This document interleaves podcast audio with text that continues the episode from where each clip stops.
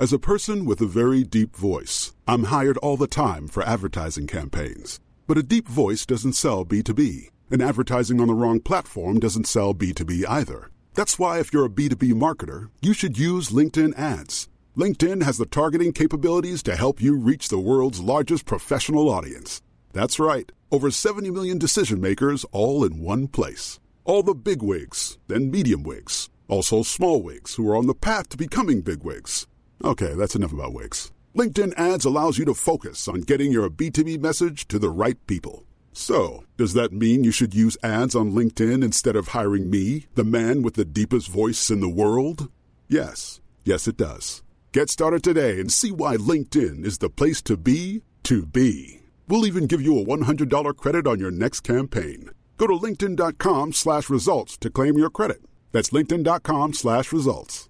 Terms and conditions apply.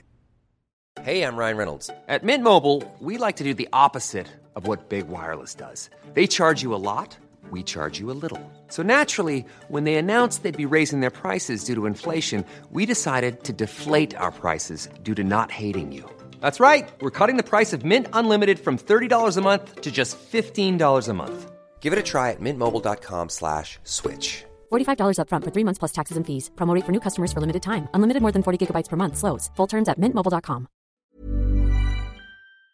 Allez sur québec.ca baroblique vaccin COVID pour suivre la séquence de vaccination prévue dans votre région et prendre votre rendez-vous en ligne. Pour bien vous protéger contre la COVID-19 et ses variants, vous devez recevoir la dose de rappel et continuer de respecter la distanciation, de porter le masque et de laver vos mains. La dose de rappel, un moyen de nous protéger plus longtemps. Un message du gouvernement du Québec. La radio des formateurs. CJMD. Avertissement. Cette émission a pour but de porter l'auditoire à réflexion. C'est pourquoi la direction de la station souhaite vous rappeler que chaque affirmation mérite réflexion. Il ne faut rien prendre comme vérité simplement parce que c'est dit, car tout ceci demeure des théories ou la perception de chacun. Nous vous recommandons de garder un esprit critique et sceptique sur ce que vous entendez ici comme ailleurs. Bonne écoute, bonne réflexion. Bienvenue dans la zone.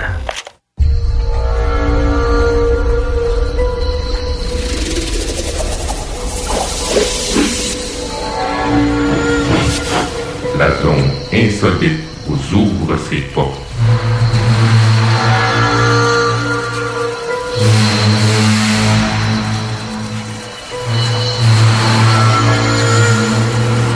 Prenons maintenant possession des ondes.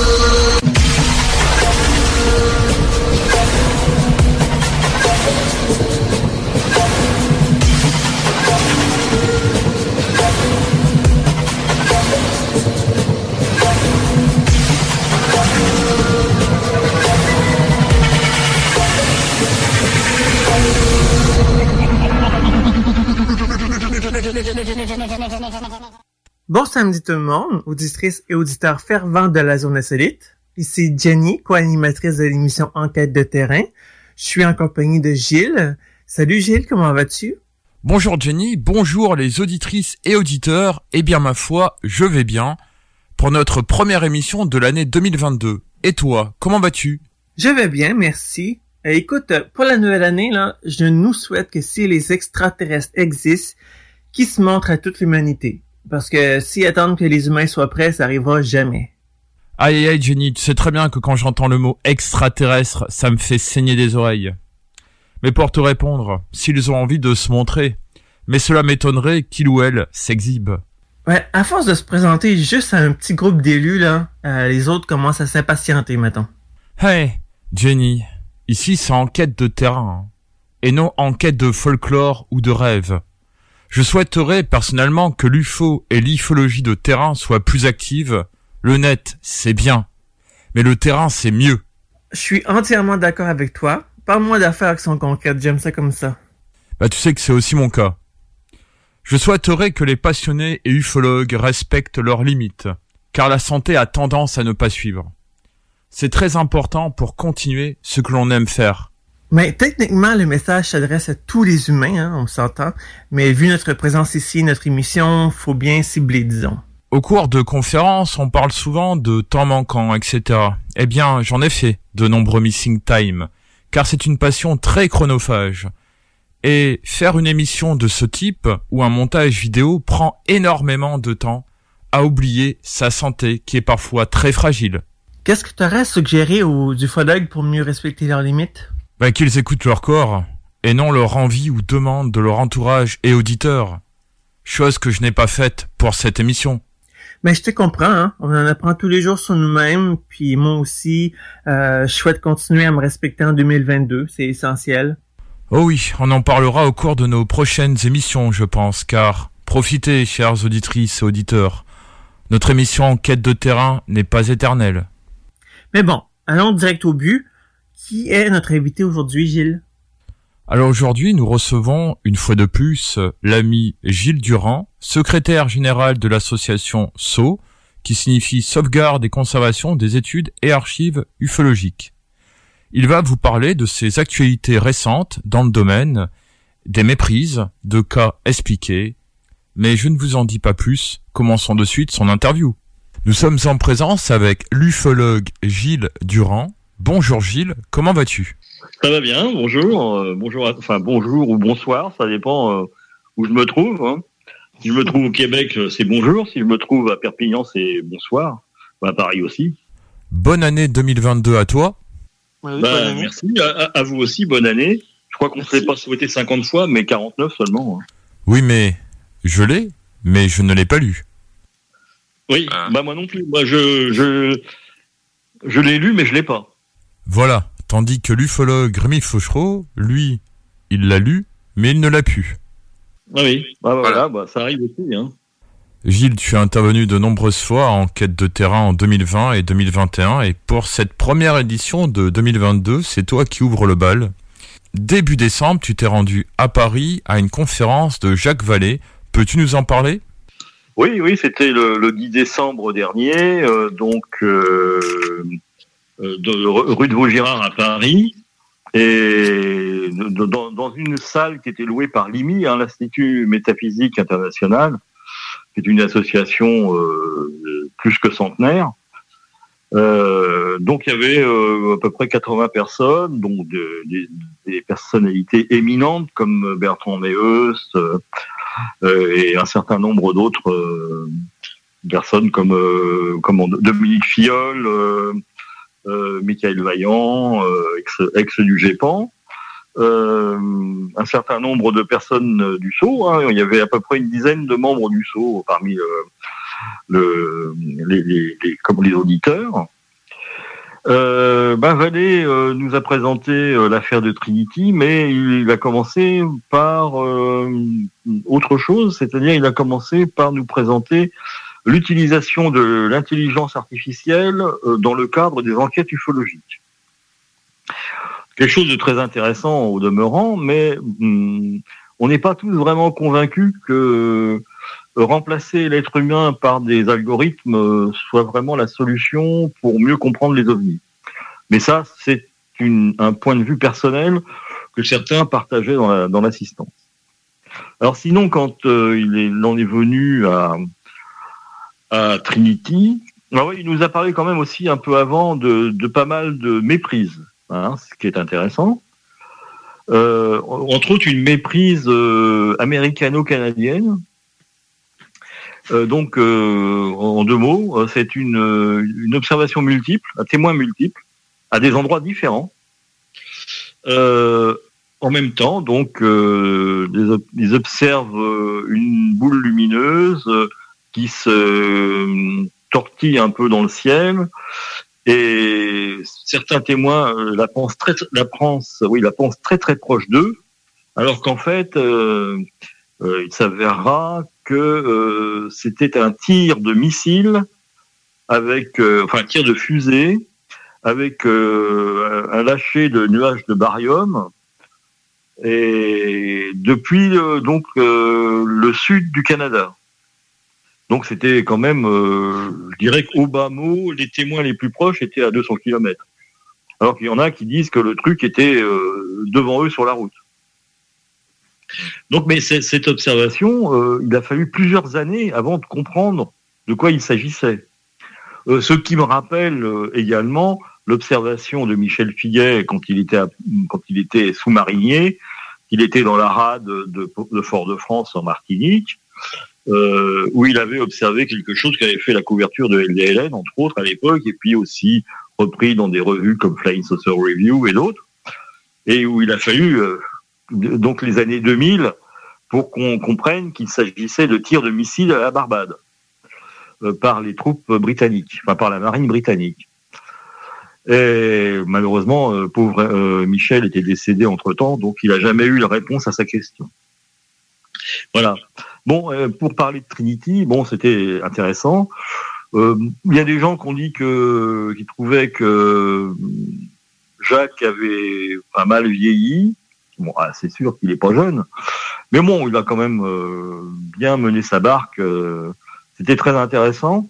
Euh, moi, je connaissais pas trop Trinity, j'ai pas lu le bouquin, euh, je savais pas trop de quoi il retournait.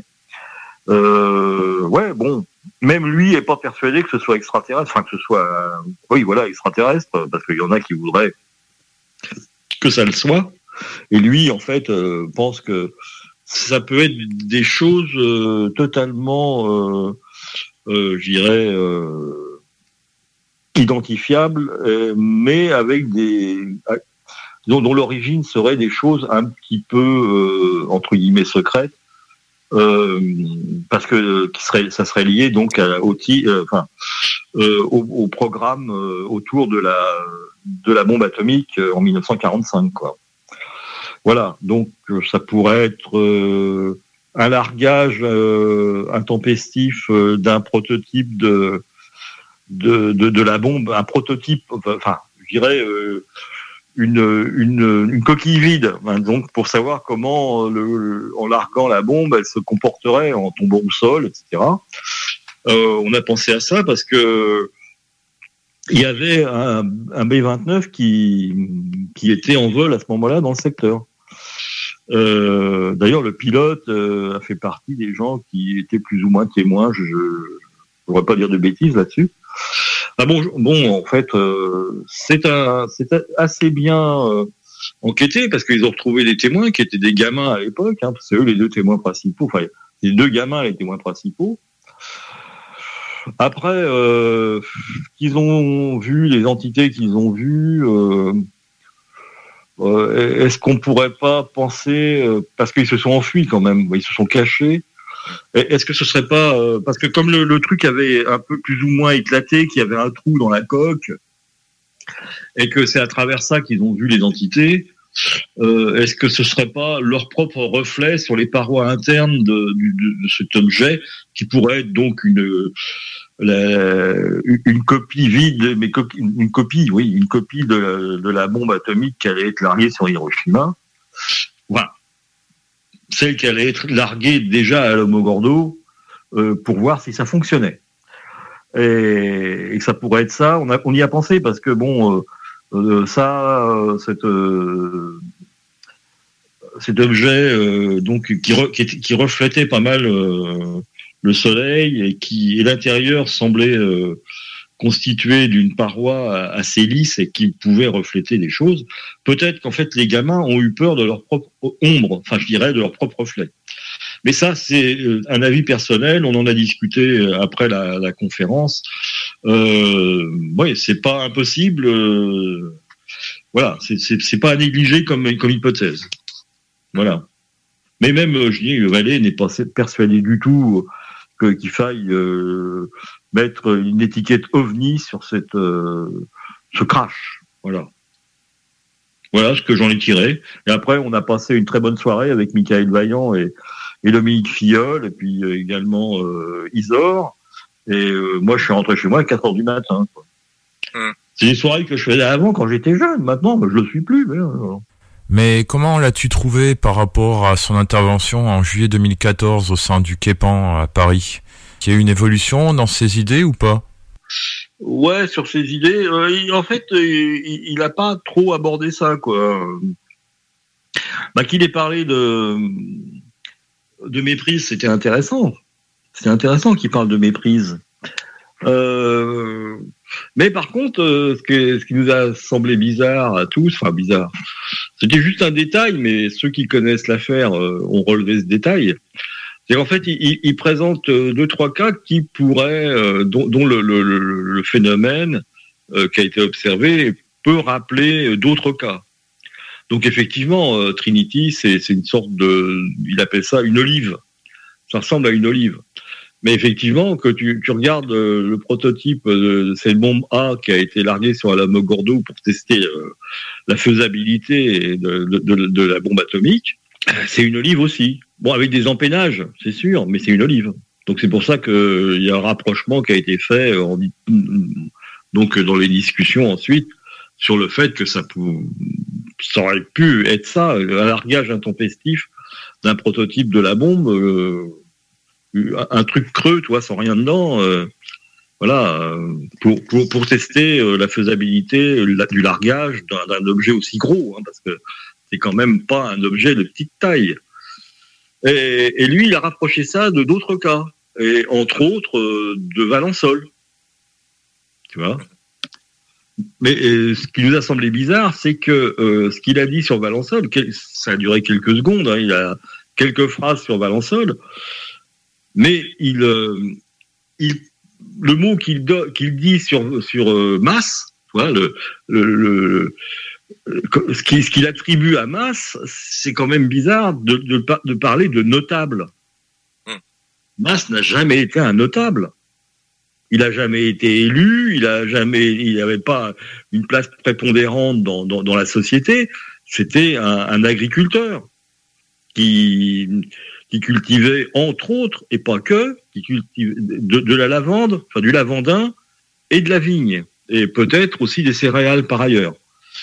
Euh, mais c'était pas un notable. Il, lui a attribué l'adjectif de notable. Moi, ça m'a semblé bizarre, quoi. Et pas qu'à moi, à, Jean-Claude Leroy aussi, euh, qui est un spécialiste de Valençol. Mhm. Exactement. Hmm. Voilà, donc euh, oui, il y, a deux trois trucs. Euh, bon, on, voit qu'ils cherchent quand même toujours euh, à, préférer les hypothèses, disons complexes, tu vois, pas des trucs très simples en fait. C'est intéressant, hein, comme un passeport magonien, c'était ça. C'était est-ce qu'on n'est pas dans le folklore moderne? Même si par ailleurs euh, il a cru aussi longtemps à une hypothèse euh, extraterrestre, même s'il croit encore dans certains cas. Euh, c'est sûr aussi qu'il est assez pragmatique et qu'il est capable de d'accepter une explication prosaïque de cas qui peuvent parfois sembler sensationnels au départ.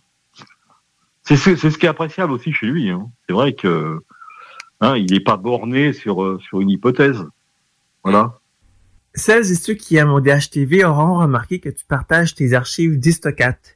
Euh, comment t'es venu l'idée de ce projet et qu'en penses-tu à présent? Alors, bah ça, a commencé très très tôt. Hein. Alors là, je vais te dire franchement, euh, moi, j'ai toujours été un fan d'histoire.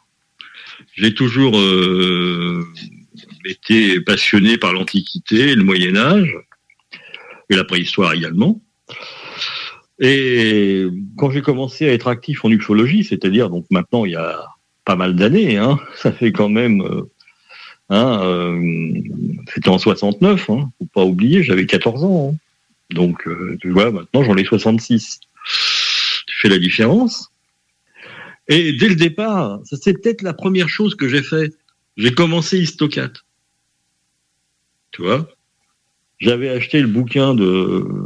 Enfin, on m'avait prêté d'abord le bouquin de, de, de, Guitarade, et je l'ai très vite, je l'ai acheté, et puis j'ai acheté deux, trois bouquins à l'époque. C'est mes parents qui me les ont achetés d'ailleurs. Et, et puis, euh, bah, j'ai trouvé des cas anciens dedans, et tout de suite, ça m'a, intéressé. Ça m'a interpellé, et puis j'ai commencé à faire Histocat. J'ai repris au départ simplement ce qu'il y avait dans les bouquins, j'ai commencé à faire, euh, toi, j'avais 14, 14, 15 ans, commencé à faire une fiche formatée, toi, avec des, des, informations. Euh, ouais, il y avait ici la date, là le lieu, le texte en dessous. Si c'était un atterrissage, j'avais fait tout un, tas de pictogrammes. J'avais inventé mes propres pictogrammes pour un, atterrissage, un survol, une RR2, une RR3, etc. Donc, d'ailleurs, si vous voulez des, des fiches Histocat originales, qui sont sur papier jaune en plus, c'est marrant, hein, parce que en fait, à l'époque, j'avais trouvé un stock de papier jaune euh, en faisant un peu d'urbex dans l'ancienne bibliothèque de, de, la ville où j'habitais à Vitry-sur-Seine. Et donc, ils avaient déménagé, sauf qu'ils avaient laissé traîner euh, un certain nombre de, de, de papiers euh, pour faire de, de la Ronéo, tu pour faire des stencils.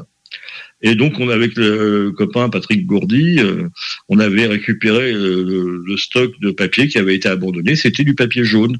Et j'ai commencé à travailler sur du papier jaune. Voilà. Alors la première chose que j'ai acheté quand j'ai eu ma première paye, c'est une machine à écrire. Voilà. Et à, à, partir de ce moment-là, j'ai commencé à, taper tout ça euh, au propre avec ma propre machine à écrire. Et là, on était euh, 73. Voilà. Et là, donc, j'avais déjà plus. Allez, en 73, j'avais plus de bouquins. J'avais, je sais pas, une quinzaine de bouquins, une vingtaine de bouquins. Alors, euh, il y en avait un certain nombre où il y avait des cas anciens aussi, et je commençais à les, à, les répertorier, à faire des fiches euh, individuelles pour chaque cas. Et très vite, ben, euh, en, en, 81, avec Michel Coste, on a créé l'EPI, donc l'Association pour l'investigation historique des phénomènes insolites, où le, le, comment le, le support, c'était Histocat. au tout début, ça s'appelait pas Histocat. Hein. À partir de 80, on l'a appelé Histocat. Voilà. Et donc, c'est là qu'on s'est mis aussi euh, en disant, bah, ça ne suffit pas d'avoir euh, les, sources ufologiques et de recopier ce qu'on trouvait dans les bouquins. Surtout qu'on s'était très vite aperçu, même moi tout seul au début, je me suis très vite aperçu que, euh, en parlant du même cas, divers auteurs ne le traitaient pas de la même façon. Même des fois, le texte qui était accolé à tel ou tel cas était différent d'un bouquin à l'autre. Alors certains euh, donnaient des extraits entre guillemets en italique euh, du texte original, certains pas du tout et ils interprétaient euh, donc ils faisaient une synthèse euh, parfois un petit peu rapide de l'observation. Donc je me suis très vite dit faut trouver les sources originales. Alors avec Michel Coste à partir de 81, même avant avant qu'on ait créé l'EPI, donc dès, dès 78 79 euh, on, on, a commencé à, aller dans les bibliothèques, euh, que ce soit la bibliothèque du Muséum d'histoire naturelle ou alors la, la bibliothèque Sainte-Geneviève à côté du Panthéon. Euh, on a été voir dans ce qui, les collections qu'ils avaient, euh, vous pouvez mettre à notre disposition. Et, et c'est là qu'on a commencé à, à, trouver les textes originaux, que ce soit en français ou en anglais. Hein. Parce que quand on nous parlait du, comme source Philosophical Transaction, qui est, qui est en fait euh, euh, la, la, qui était la revue à l'époque euh, de, de l'Académie des sciences de Londres, enfin britannique en, en fait. Euh, voilà, on n'hésitait pas à, aller chercher des textes dans les, les, bouquins anglais ou les revues anglaises. Même, même, on en a euh, trouvé aussi. On a été un peu cherché dans l'espagnol et l'italien. Euh, C'était plus compliqué parce qu'on parle. Moi, je parlais un peu espagnol, mais l'italien, euh, j'y connaissais que dalle. Mais bon, on savait qu'il y avait euh, parce que ce qui est très très drôle, et c'est ça, c'est très intéressant. Tu pars souvent d'une source euh, ufologique. On te donne une référence, parce qu'il y avait aussi un bouquin où il y avait plein de références on les a toutes écumées. C'était le, livre de des damnés de Charles Fort, entre autres. Hein.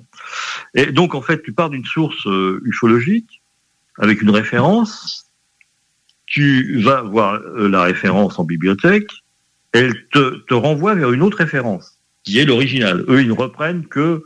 Euh, alors donc c'est comme ça que je me suis retrouvé avec des textes en italien.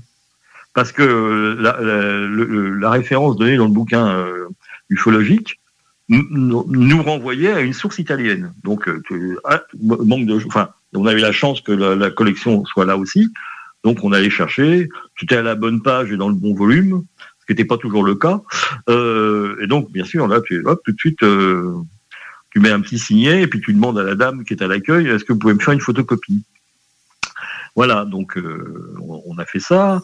C'est comme ça qu'Histocat s'est développé tout le temps que l'EPI a existé. Et puis après, j'ai continué j'ai compilé beaucoup de choses depuis euh, que, que, que l'EPI n'existe plus, c'est-à-dire depuis euh, la fin des le courant des années 90.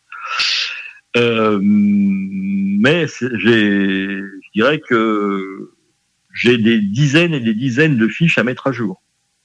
Et il va falloir que je me penche dessus un de ces quatre parce que euh, là, j'ai bientôt avoir plus de mises à jour que, que de fiches dans, dans, le, dans le catalogue. C'est passionnant parce que euh, on se retrouve avec des choses que les ufologues ont pensé être, euh, pouvoir être des, des, ovnis, et quand tu lis le texte, tu t'aperçois que bah, ils, se sont complètement fourvoyés parce que soit ils parlaient pas, euh, ils connaissaient pas du tout certains mots d'ancien français. Parce que c'est ça le problème c'est qu'on croit que la langue qu'on parle aujourd'hui, elle a toujours été parlée, alors que c'est pas vrai du tout. Tu as plein de, termes qui ont complètement disparu, qui sont tombés en désuétude et qui ont disparu des dictionnaires. Donc tu trouves ces, ces mots-là, tu les comprends pas ou tu les interprètes mal. C'est l'histoire du vaisseau. Exact. Voilà.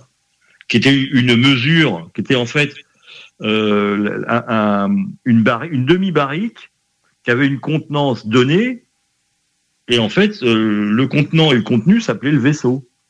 Quand tu disais euh, ces trois vaisseaux, ça veut dire, par exemple, admettons qu'un vaisseau soit 100 litres, bah c'était 300 litres. Ça, c'est trois vaisseaux.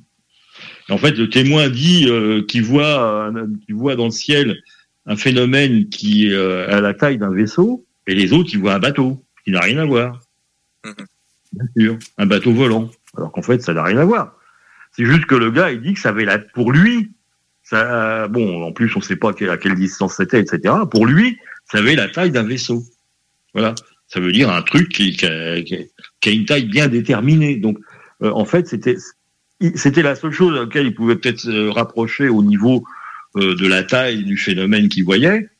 Et ça pouvait donner effectivement une idée de la taille, mais pas plus. Mais ça fallait pas interpréter comme des ufologues l'ont fait, en disant que c'était un, bateau volant. Non, pas du tout. Voilà, puis on a eu plein.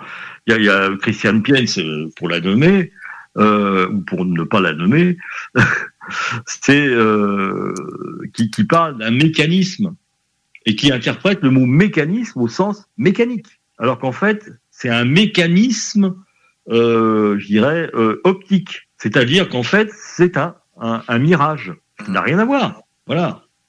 C'est un mirage. En fait, c'est un phénomène d'optique. Et, en fait, comme le, on dit dans, le texte mécanisme, Christiane Piens, elle l'interprète comme un mécanisme volant, un objet mécanique. Alors que ça n'a rien à voir, tu vois.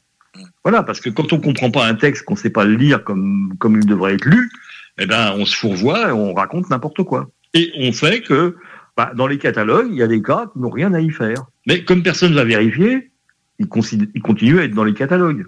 Mmh. Voilà. Et c'est très problématique à mon avis. C'est l'heure de la première pause. Eh oui, déjà, que le temps passe vite avec Gilles.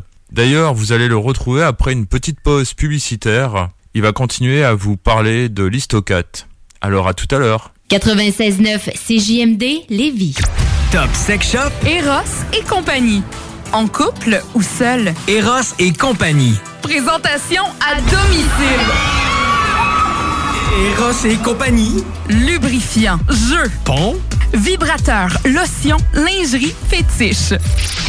Top Sex Shop, Eros et compagnie. Dis oui à tes envies. 124, route du président Kennedy à Lévis. Eros et compagnie.com. Voiture d'occasion de toute marque, une seule adresse, LBB Auto.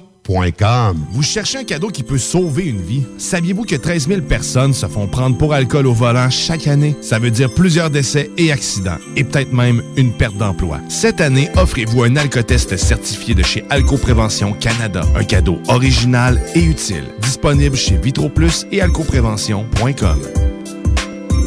Venez découvrir notre boutique Histoire de Bulle au 5209 Boulevard Guillaume Couture à Lévis. Produit de soins corporels de première qualité, entièrement produit à notre succursale de Saint-Georges. Que ce soit pour vous gâter ou pour un cadeau, Histoire de Bulle est l'endroit par excellence. Histoiredebulle.com Snackdown est à Des munchies de partout. Des boissons exotiques, c'est là. Snackdown, direct à côté de la SQDC sur Président Kennedy, dedans la maison d'herbe. Snackdown is in town. Va chercher ton snack. On est sur Instagram. Suis des arrivants. Snackdown, ah.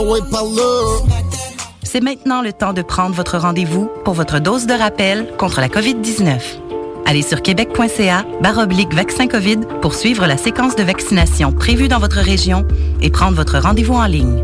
Pour bien vous protéger contre la COVID-19 et ses variants, vous devez recevoir la dose de rappel et continuer de respecter la distanciation, de porter le masque et de laver vos mains. La dose de rappel, un moyen de nous protéger plus longtemps. Un message du gouvernement du Québec. Fromagerie Victoria. C'est l'hiver, restez au chaud dans votre auto. Notre service au volant est efficace et ça va vous permettre de vous délecter sans avoir à vous geler le Pizza, lasagne, mac and cheese, panini, poulet popcorn. Fromagerie Victoria, hum, hum, hum. CJMD 96.9 Avertissement. Cette émission a pour but de porter l'auditoire à réflexion. C'est pourquoi la direction de la station souhaite vous rappeler que chaque affirmation mérite réflexion. Il ne faut rien prendre comme vérité simplement parce que c'est dit, car tout ceci demeure des théories ou la perception de chacun. Nous vous recommandons de garder un esprit critique et sceptique sur ce que vous entendez ici comme ailleurs. Bonne écoute, bonne réflexion. Bienvenue dans la zone.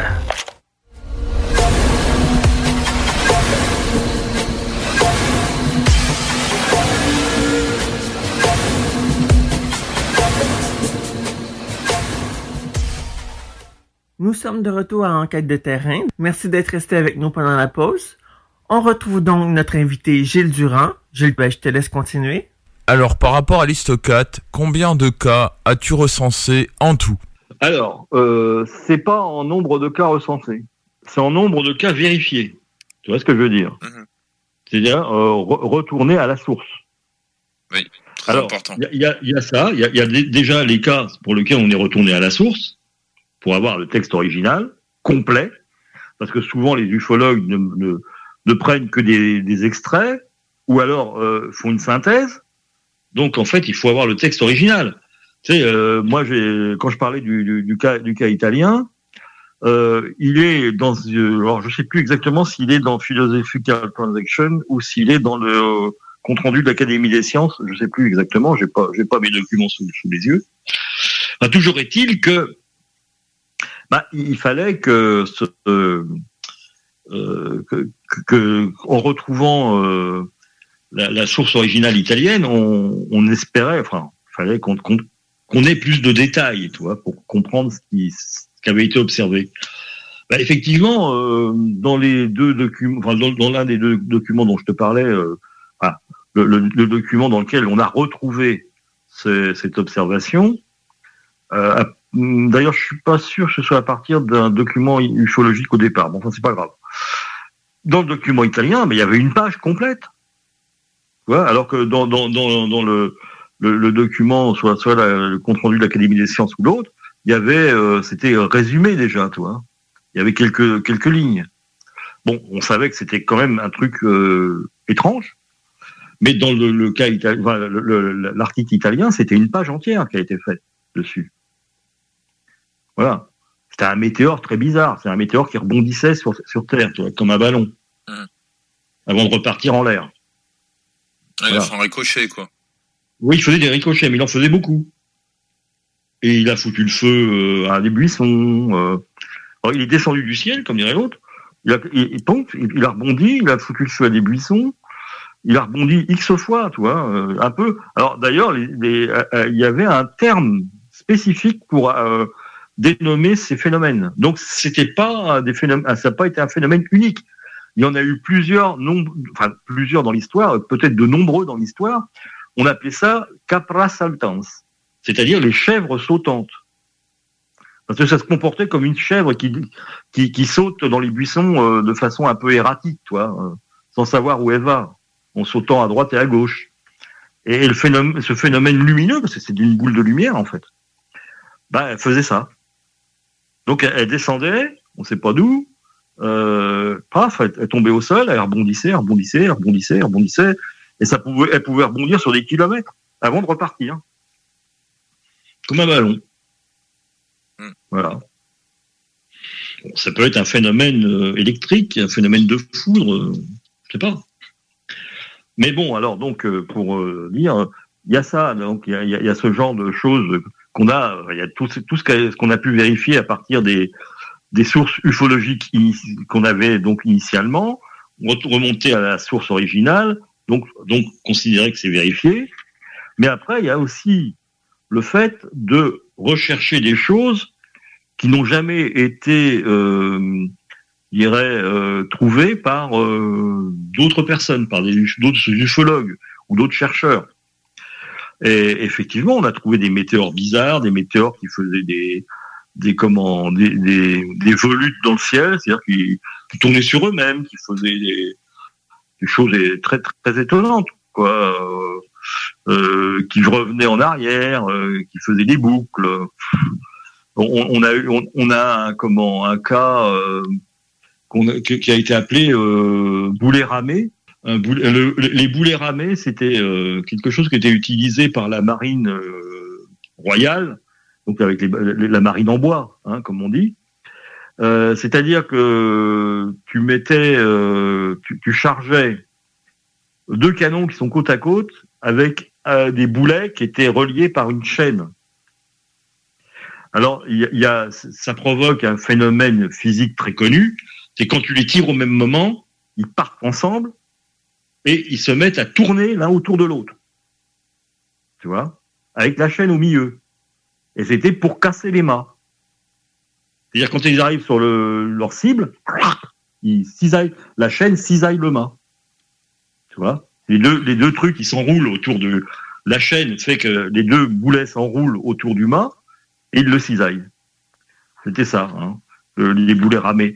Et donc on a des cas, euh, un cas qu'on a trouvé comme ça, c'est deux, apparemment deux boules lumineuses, deux, peut-être deux météores, qui sont côte à côte, euh, ils apparaissent côte à côte et ils se mettent à tourner l'un autour de l'autre jusqu'à ce qu'ils disparaissent. Voilà. Mais ce qui est très intéressant en trouvant des cas inédits, je dirais, comme ça, on a trouvé aussi des méprises. Et une des plus jolies, à mon avis, c'est une méprise lune dans les années 1850. En fait, euh, il y a un cas, dans, donc ça c'était, euh, une revue britannique, et donc euh, qui faisait un, tableau euh, dans chaque numéro, un tableau, euh, être un trimestriel, et qui faisait un tableau de tous les météores qui avaient été observés le trimestre passé. Et donc il y a donc bien sûr la Grande-Bretagne avait pas mal de colonies. Et là c'est un cas qui était observé en Inde euh, où les gens voient euh, descendre du ciel une euh, boule aux trois quarts sombre, tu vois, et juste un quart lumineuse. Et donc il, rapporte ça, donc c'est repris dans, le, catalogue trimestriel des météores. Et le trimestre suivant, il y a quelqu'un qui envoie un courrier, il dit j'ai étudié euh, ce cas qui me paraissait très étrange, et en fait c'est une confusion avec la Lune, qui était dans un quartier, si tu veux, hein, dans la partie lumineuse, et puis l'autre c'était ce qu'on appelle une lumière cendrée. Et en fait, il y avait beaucoup de nuages qui, qui, défilaient très très vite. Et en fait, les gens en fait ont cru que c'était le phénomène qui se déplaçait et non pas les nuages. C'est un cas classique, ça, hein, en ufologie. Une méprise comme ça. Hein, en fait, ce sont les nuages qui, qui, qui, font que notre cerveau imagine que ça se déplace, alors que ce sont que les nuages qui se déplacent. Voilà. Et là, c'est ça, en fait. Euh, donc déjà, tu vois, on pouvait faire des méprises lunes dans les années 1850. Mmh. Et donc, il y a dû en avoir d'autres. Hein. Oh, certainement, mais on les a pas, elles sont pas arrivées jusqu'à nous. Mais il y a, un certain nombre de méprises. Euh, il y a des trucs très étranges, hein, ça c'est sûr. Euh, entre autres, les, les, les, boules de lumière euh, récurrentes qui apparaissent toujours au même endroit. Il y a pas mal de cas, euh, comment, à travers le monde. Bah, il y a, y y a Brown Mountain aux États-Unis. Euh, il y a euh, en, mer de Chine et en mer du Japon aussi, où il y a des, des boules de lumière qui, qui émergent de la mer. Euh, puis il y a d'autres endroits, en, en comment aussi, euh, au Pays de Galles, ce qui a fait d'ailleurs euh, que dans, en 1909, il y a eu euh, la, le revival religieux au, au, Pays de Galles par, euh, avec des observations de boules lumineuses. Mhm. Et en fait, c'est récurrente, hein, parce qu'elles réapparaissaient régulièrement. Beaucoup venaient de la mer aussi. Alors ça, ça peut être euh, des, des gaz qui s'échappent euh, de, de, de, de, de fissures euh, telluriques. Hein.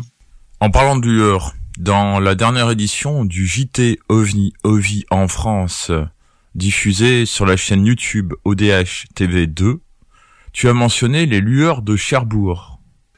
Mhm. Mais là, Oui, c'est mais- une confusion avec Vénus. Hein. C'est une confusion avec Vénus. D'accord. Mhm. Oui, mais ça, c'est un cas en 1905 qui a fait euh, la une des journaux et pendant des semaines, parce que tout le monde n'était pas d'accord. Il y a des gens qui ont dit, euh, bah, les, astronomes qui ont dit, bah, c'est Vénus, c'est Vénus qui est dans, qui est dans l'axe là, c'est Vénus que vous voyez, qui est très très brillante. Il y en a d'autres qui disent non, c'est pas Vénus, c'est quelque chose qu'on n'arrive pas déjà à l'époque, on dit, n'arrive pas à savoir ce que c'est. Alors, il y avait déjà, je dirais que quelque part, tu as des gens qui disaient déjà, euh, c'est pas Vénus, c'est autre chose. Donc, en fait, on, est, on est déjà euh, dans, dans, dans, ce phénomène euh, euh, de, de comment euh, euh, les- croyance. les- de, hein? De croyance, non? Oui, de, mais de croyance, mais surtout, euh, c'est- le, le, le- phénomène de le- le- le- l'ovni remplace le vrai objet qui est derrière, quoi. Tu vois ce que je veux dire C'est-à-dire, En fait, il, il- il- il est devant, quoi. Hein voilà. Et en fait, bien sûr, dès, dès, dès, dès ce moment-là, on, on commence à avoir des gens qui pensent que, que, que, que ce n'est pas Vénus et, et qui essaient de le prouver par A plus B. hein. Oui, mais ça, ça, ça a tenu en haleine les gens pendant plusieurs mois. Jusqu'à ce que Vénus euh, décroisse en, en luminosité. Mhm. Mais on le voit encore de nos jours, hein, avec Vénus, avec Sirius, avec Jupiter, avec un avion en phase d'approche, etc., etc. Et lorsque certaines personnes n'arrivent pas à expliquer ces dix phénomènes observés par le ou les témoins, ils pensent de suite à un phénomène extraterrestre, alors que ça s'explique facilement. Je crois que Jenny a une question pour toi. Euh, sans vouloir manquer de respect aux contactés, euh, pourquoi la théorie des extraterrestres persiste-t-elle malgré le manque de preuves tangibles? Aïe, aïe, aïe. Ça, c'est une, question euh, très complexe, mais euh, je dirais que euh, c'est lié à un besoin de, se rassurer euh, sur son avenir. En disant, si les extraterrestres sont là, qui nous surveillent depuis de nombreuses années, ben, peut-être qu'ils sont là pour nous sauver d'un péril qui nous guette un jour ou l'autre. Voilà. Mais ça, je dirais qu'en fait, ça a commencé euh, il y a très très longtemps. Ça, ça a commencé dès le début de l'ufologie et peut-être même avant, euh, puisque je dirais que après Schiaparelli et Lowell qui voient des des canaux sur Mars et même l'un des deux qui, qui voit de la végétation. Et là, on est euh, à la fin du 19e siècle, au début du 20e. Euh, les, les gens sont très très intéressés par tout ce que ce qui est martien. Il y a plein de bouquins qui paraissent sur Mars. Bon, déjà, euh, on va commencer par euh, euh, la guerre des mondes de Wells, qui est, comme je, l'ai déjà dit,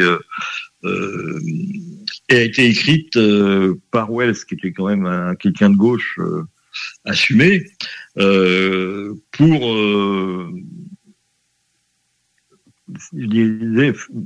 euh, comment, dire ça euh, euh, pour montrer aux gens que ce que, ferait l'arrivée d'une population inconnue sur une société déjà en place. Parce que lui il se met en fait en parallèle avec ce qui s'est passé en Tasmanie. C'est-à-dire que les Britanniques comme les, Espagnols ou les Portugais ont fait euh, euh, dans les Caraïbes, c'est-à-dire qu'ils ont éradiqué, ils ont euh, exterminé la population locale. C'est-à-dire que les Anglais ont exterminé les populations de Tasmanie jusqu'au dernier. Comme les, Espagnols et les Portugais l'avaient fait avec les Caraïbes, qui les derniers Caraïbes se sont suicidés parce qu'ils voyaient que Parce que c'était pas des hommes, parce qu'ils n'étaient pas catholiques. Hein, voilà. Euh, donc, euh, c'était euh, un peu pour venger les, les Tasmanes de, leur éradication, de leur euh, extermination, que Wells a écrit La guerre des mondes. D'ailleurs, euh, dans, son introduction, il en parle. Il le dit carrément. Il faut relire l'introduction de Wells là-dessus. Et euh, donc euh, après, ben, il y a eu plein, plein de d'articles. régulièrement dans la presse, tu avais des articles sur Mars. Est-ce que Mars est habité? Est-ce que Mars, euh, est-ce qu'il y a vraiment de la végétation sur Mars? Est-ce qu'il y a des, des, des messages en provenance de Mars? Il y a eu plein de romans sur Mars. Il y a eu donc euh, euh, Camille Flammarion a écrit sur euh, sur Mars. Enfin bon, euh, quand même, Flammarion qui était quand même un, astronome renommé.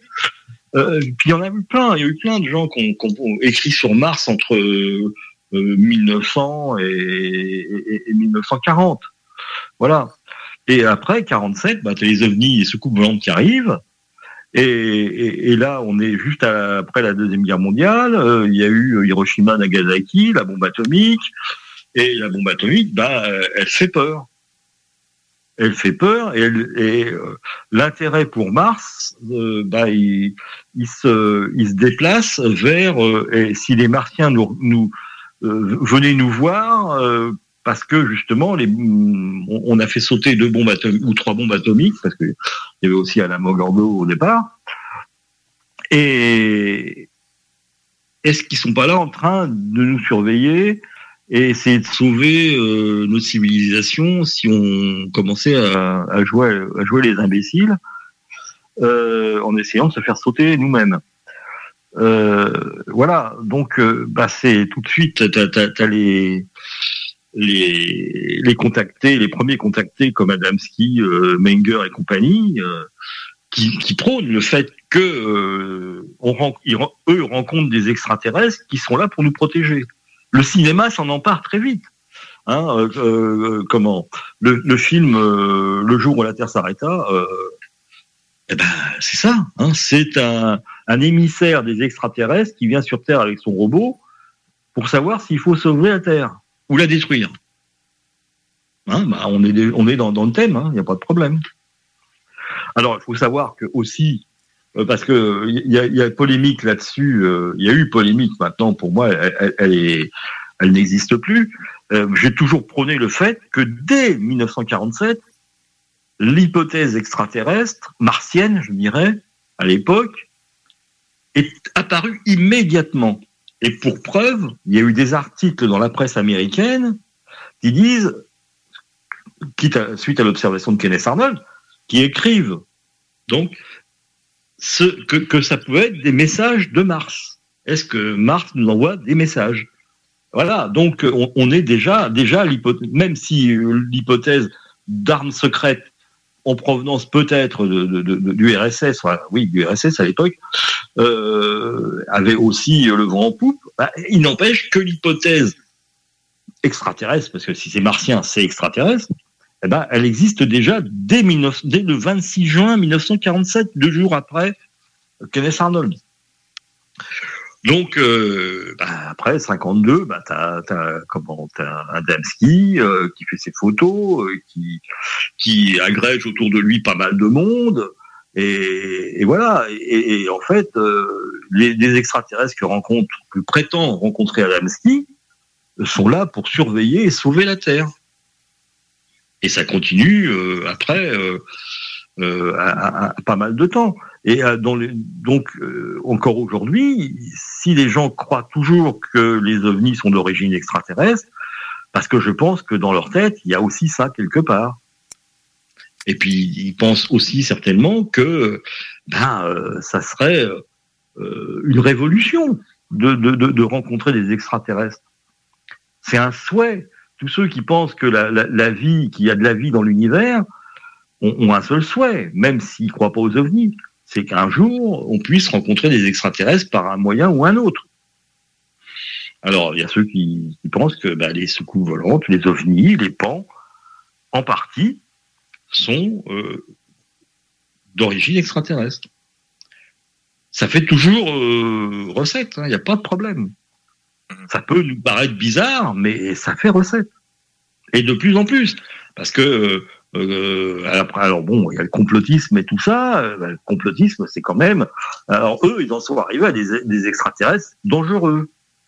Ouais, qui, fricotent avec les gouvernements euh, terriens euh, pour nous assujettir euh, et, et- et nous euh, nous mettre en dans, une, dans une société euh, fasciste. C'est un peu ça quand même. Il y a quand même une sacrée influence de la science-fiction là-dessus. Hein. Il y a aussi l'influence de la science-fiction, c'est sûr. Mais comme dirait l'autre, qui est le premier du de l'œuf ou de la poule? Hein? Voilà. Ouais, c'est d'ailleurs euh, Jean-Marc Deschamps qui a cité ça dans une interview. Oui, oui, tout à fait. Puis bon, c'est aussi le travail de Méost, hein, euh, science-fiction et soucoupe volante. euh, voilà, effectivement, on trouve des traces euh, d'extraterrestres dans la science-fiction, bien sûr, depuis Wells, mais avant Wells, parce que c'est- dans l'Antiquité, hein, des philosophes qui parlent déjà des extraterrestres. Hein voilà. Euh, après, t'en as d'autres.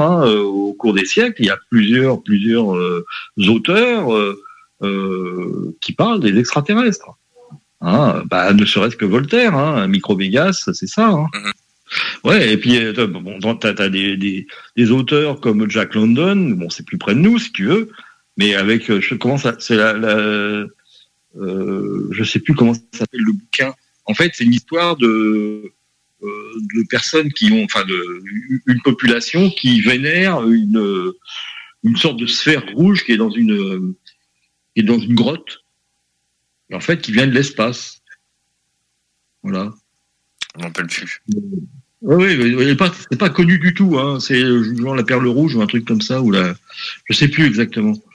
C'est pas, c'est un truc de, c'est un, un bouquin de Jack London qui est pas connu du tout. Moi, je l'ai, je l'ai connu il y a deux ans, hein, trois ans, pas plus. Parce qu'on nous a mis le doigt dessus. Je sais plus qui c'est qui nous a incité à aller voir, euh, mais c'était pas connu du tout. Alors qu'en fait, euh, ça date euh, du, de la fin du 19e, début 20e.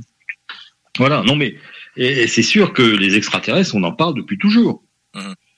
Euh, mê- même si, alors bien sûr, dans l'Antiquité, c'était donc les, les polythéismes, mais il n'empêche que bah, ça, euh, on se posait des questions, on se posait des questions. Euh, Il y avait des dieux, des dieux dans le, sur l'Olympe, mais ou ailleurs, Euh, mais il y avait peut-être aussi d'autres humains entre guillemets. Hein, on savait pas à quoi ça ressemblait, mais peut-être d'autres humains dans le dans l'univers.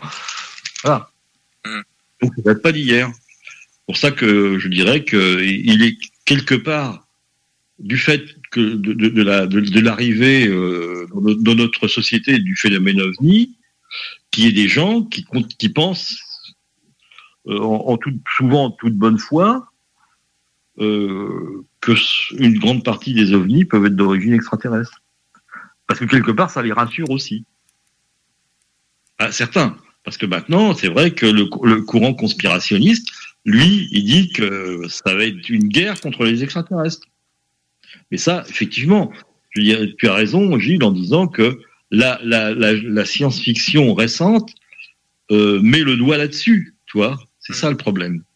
Hein Bah, on commence avec euh, euh, comment c'est Los Angeles 1984, je sais plus comment ça s'appelle.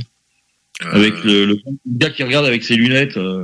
C'est Invasion Los Angeles. la Invasion Los Angeles. Voilà. Et en anglais, c'est Live, il me semble. Ouais, c'est possible, ouais.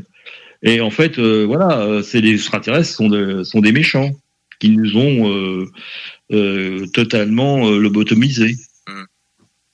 Voilà. Bon, il y a ça aussi, c'est qu'avant, on- les, les comment, les premiers contactés, eux, pour eux, les extraterrestres, c'était des, des gens qui étaient là pour nous sauver et pas pour nous, pas pour nous asservir. Sauf que là, ouais, ben, on peut toujours parler avec la Fédération Galactique, dont, dont les, les, les, les, eux autres, justement, les complotistes sont extrêmement fans. Pour eux, c'est les sauveurs, là. Oui, aussi. Oui. Oui, il y a le- la conférence galactique compagnie, là. sauveurs. Mais les reptiliens, c'est pas les sauveurs. hein. Voilà. Mais là, effectivement, euh, V euh, a eu sûrement une influence. Mhm. J'imagine. La limite, on dirait que c'est une sorte de télé-réalité version V. Voilà. Ouais. Alors, il y a ce qui est intéressant de voir, c'est que c'est de quand à quand remonte la croyance aux reptiliens? Il y a une étude à faire là-dessus sur l'évolution de l'extraterrestre lui-même. Tu vois? On n'est plus euh, au comment au portrait robot euh, des années euh, 4 70, tu sais, où on voyait, euh, je sais pas si vous vous souvenez, et il est reproduit partout. À, à un moment donné, c'est qu'en fait c'est un, être petit, euh, avec des, mais pas avec des yeux euh, comme non, avec des yeux assez grands, mais pas plus que ça, et avec un, avec un, costume de, de cosmonaute sans casque. Euh, ouais, mais là on n'en est plus là. Maintenant, euh, sont arrivés euh, des entités avec des, des grands yeux noirs euh, qui se baladent tout nus, apparemment. Hein. Il ne semble pas qu'il y ait quelque chose sur eux. Après, il y a les reptiliens et tout ça. Il y a une évolution de, de, de, de l'imaginaire extraterrestre qui euh, fait que euh, faut savoir, faudrait essayer de faire une étude sur justement la, la, la, la progression de, de, de, de cette, euh, de ces archétypes extraterrestres. T'as t'as oublié quelque chose aussi qu'on a découvert ensemble d'ailleurs, euh, qu'on nous a fait euh, qu'on nous a fait découvrir ensemble plutôt, euh, que les Men in Black euh, ils viennent de leur planète en voiture. Ouais, c'est ça, ouais. En Dodge euh, 1949. C'est ça. Oui. Ou en Cadillac euh, 1955. C'est un long chemin pour venir sur Terre puis avertir les humains. Hein? en tout cas, on doit aller à la pause. Restez avec nous. On revient dans un instant.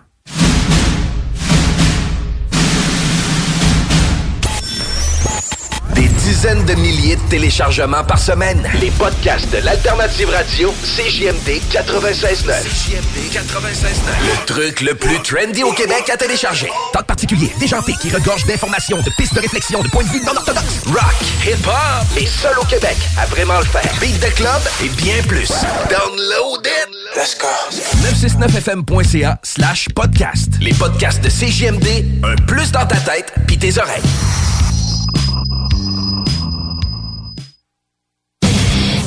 Avertissement. Ars Macabra est une émission axée sur la musique et la sous-culture métallique qui se veut totalement libre, sans filtre ni censure. Pendant trop longtemps, l'industrie, donc du monde qui avait pas de guide, pas de drum, pas de micro dans les mains, décidait pour les artistes. Et ces gens-là étaient des vrais pa- parasites, OK? Puis un parasite, comment ça marche? Ça fonctionne sur un autre. L'autre étant l'artiste. Pendant des années, ces parasites-là se sont nourris des artistes, sont allés faire la totale sur leur dos. Puis aujourd'hui, là, il n'y a plus personne que. Tu sais, moi, tu me dis, je suis nominé aux Oscars. Je n'ai rien à foutre, là. On, tout, on dit nommé. On s'en fout. On s'en fout On s'en contre sac, sérieux. La, la table dans le dos, là, c'est le monde qui achète ton t-shirt, le monde qui achète ton CD, ton vinyle, ton tape, le monde qui viennent dans un show, qui prennent le temps, tu sais, éventuellement, il n'y aura plus de ce COVID, là, ça va revenir, Ben là, oui. les shows. Le monde qui se déplace pour te voir. Ça, là, il n'y a pas un trophée, là, qui, qui peut remplacer ça. Ars Macabra, tous les mercredis de 20h à 22h sur les ondes de CJMD 96.9. Entrepreneurs, organisateurs, conférenciers, offrez-vous la perle cachée du Vieux-Port pour vos rencontres. Tarif corporatif offert 7 jours semaine. L'Hôtel 71 dispose entre autres de quatre magnifiques salles de conférences avec vue sur le fleuve, tous les équipements à la fine pointe et une ambiance qui fera sentir vos invités comme des privilégiés. Espace lounge, voiturier, restaurant réputé, Il Mato, tout pour vos conférences. Hôtel71.ca. Snackdown Italie. Des munchies de partout. Des boissons exotiques. C'est là. Snackdown. Direct à côté de la SQDC sur Président Kennedy. Dedans la maison d'herbe. Snackdown is in town. Va chercher ton snack. On est sur Instagram. Suis des arrivants. Snackdown. Ah ouais, par là. Les Taizones de Lévis, Saint-Nicolas et Saint-Romuald vous offrent 15% de rabais sur la commande en ligne avec le code TAI15 jusqu'au 31 janvier. N'attends plus et commande ton Général Tao préféré sur taizone.ca. Voiture d'occasion de toute marque, une seule adresse, lbbauto.com. Fromagerie Victoria. C'est l'hiver, restez au chaud dans votre auto. Notre service au volant est efficace et ça va vous permettre de vous délecter sans avoir à vous geler le Pizza, lasagne, mac and cheese, panini, poulet popcorn. Fromagerie Victoria, hum, hum, hum. L'alternative radio. Téléchargez notre appli. Avertissement. Cette émission a pour but de porter l'auditoire à réflexion. C'est pourquoi la direction de la station souhaite vous rappeler que chaque affirmation mérite réflexion. Il ne faut rien prendre comme vérité simplement parce que c'est dit, car tout ceci demeure des théories ou la perception de chacun. Nous vous recommandons de garder un esprit critique et sceptique sur ce que vous entendez ici comme ailleurs. Bonne écoute, bonne réflexion. Bienvenue dans la zone.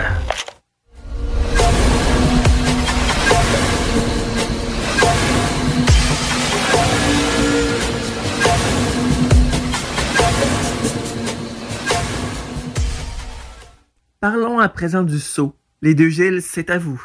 L'association SO est souvent présente à des salons de science-fiction comme Auxerre Galactic Days, mais aussi Migène Collector. Oui, oui, ben, c'est intéressant parce que il y a parfois aussi un peu d'ufologie dans ces, ces cosplays, ces manifestations euh, costumées. Euh, ouais, euh, là on a donc comme on avait de la matière à, à- à proposer, euh, c'est ce qu'on a fait euh, dans au dernier Galactic Days, c'est on a fait un, stand, non pas de bouquins ufologiques, on avait, une petite dizaine euh, qu'on avait exposé, mais surtout un, stand de, livres de science-fiction. Ça a beaucoup intéressé les gens. On a, bien, bien, vendu cette collection de science-fiction. En fait, les, gens, nous, quand ils nous donnent leurs archives, enfin, nous cèdent leurs archives, euh, parfois, bah, comme là, c'était le cas euh, cette fois-là, euh, la personne nous a dit, bah, je vous donne aussi ma collection de science-fiction, vous en faites ce que vous voulez. Voilà, tout ce qui est ufologique, il n'y a pas de problème, ça, on, inventorie, on, trie et on, dépose aux archives. Mais là, donc, ce- puisqu'on nous dit euh, faites-en ce que vous voulez, euh, effectivement, on va pas déposer euh, ça aux archives nationales, mais bah, on va essayer de, récupérer un petit peu d'argent pour le saut, pour que le saut puisse fonctionner, en, essayant de vendre ça dans, les manifestations à thème science-fiction, quoi. Alors là, le prochain euh, Collector, s'il a lieu, c'est pas certain. Euh, il y avait tellement de demandes que je- ils avaient mis le saut sur une liste d'attente parce que jusqu'à présent on n'avait pas eu de, stand propre à Migène. On en a, ça fait deux, fois qu'on en avait un à Auxerre de Galactic Days, mais à Migène on n'avait jamais eu de stand à proprement parler. On avait un peu partagé le stand avec Bruno Botta euh, du Guy et du Sceau également. Et là, donc, on avait dé- déposé une demande pour avoir un stand. C'est gratuit pour les associations, donc il n'y a pas de problème. Et en fait, il y avait tellement de demandes que je m'y suis pris un tout petit peu tardivement et on nous a mis sur une liste d'attente. Et après, ils m'ont répondu, bah non, qu'il y avait trop de demandes, que on n'était pas sélectionné, on était euh, en, en bout de fil, et donc euh, voilà, euh, ce sera pour une prochaine fois. Enfin, avec Bruno, euh, on- si ça a lieu, euh, on va euh, faire comme il y a deux ans, bah, avoir un petit stand, un petit bout de stand sur le sien, quoi. Voilà. Mais on fera, on fera. Je suis en train de concocter un, un stand en hauteur, c'est-à-dire en fait une sorte d'escalier sur lequel on pourra po- poser plus de bouquins, tu vois, en hauteur. Euh, parce qu'on a quand même une valoge complète de bouquins de science-fiction. Faut pas oublier. Malgré tout ce qu'on a déjà vendu, euh, il y en- a encore euh, pour quelques années. Hein.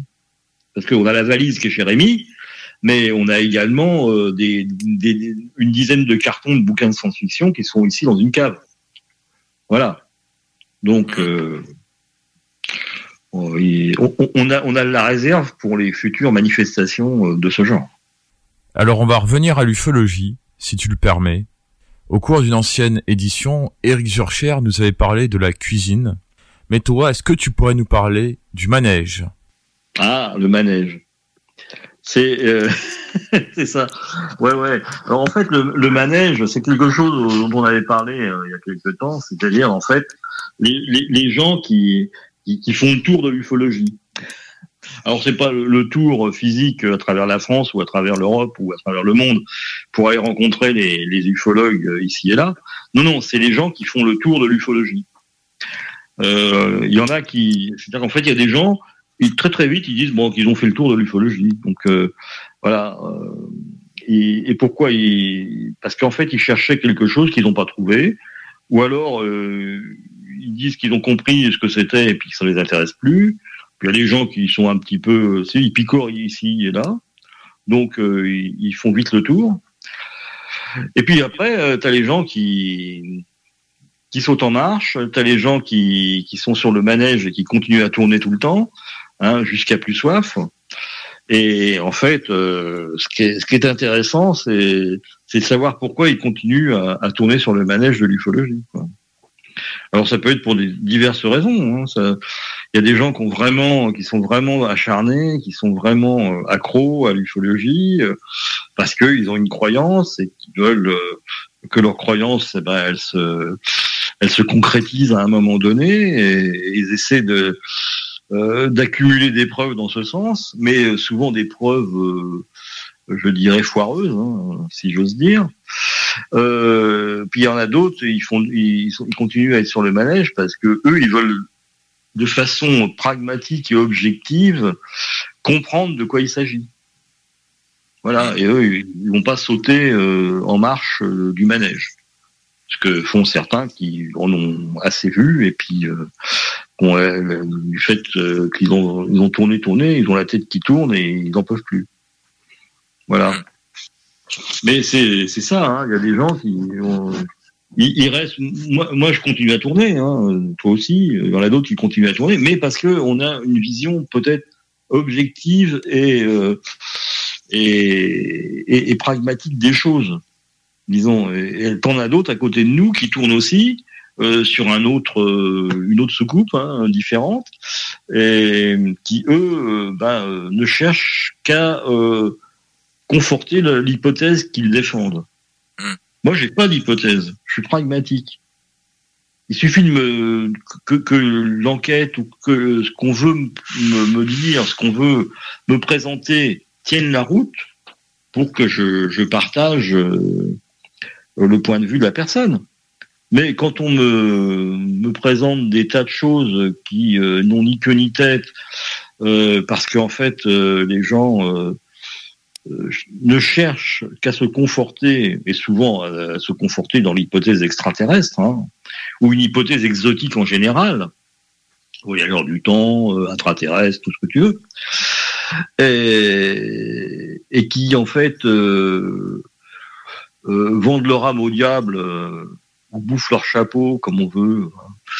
euh, en n'étant pas objectif et et en cherchant pas à, à essayer de comprendre ce que le témoin a vu, mais en étant certain que le témoin a vu un ovni.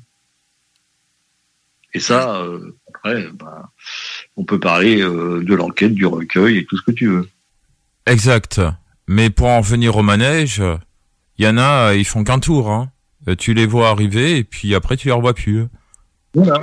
Alors, oui, c'est des, gens qui sont qui sont des, des, des étoiles filantes de l'ufologie. Alors souvent, ils arrivent, ils veulent tout tout casser. Voilà, c'est eux qui exact. arrivent. On va, on va, on va tout. Moi, je vais, je vous allez voir l'ufologie, je vais la prendre à bras le corps, et c'est moi qui vais vous montrer comment faut faire. Six mois après, ils ont disparu. Non, non, mais c'est vrai que dans- en ufologie, comme un peu partout, tu me diras, il y a des gens qui qui débarquent. Tu les as jamais vus, tu sais pas d'où ils viennent. Mais là, là, par exemple, il y en a plein. Y a- actuellement, il y en a plein. Il y a plein de gens qui débarquent, on ne sait pas d'où.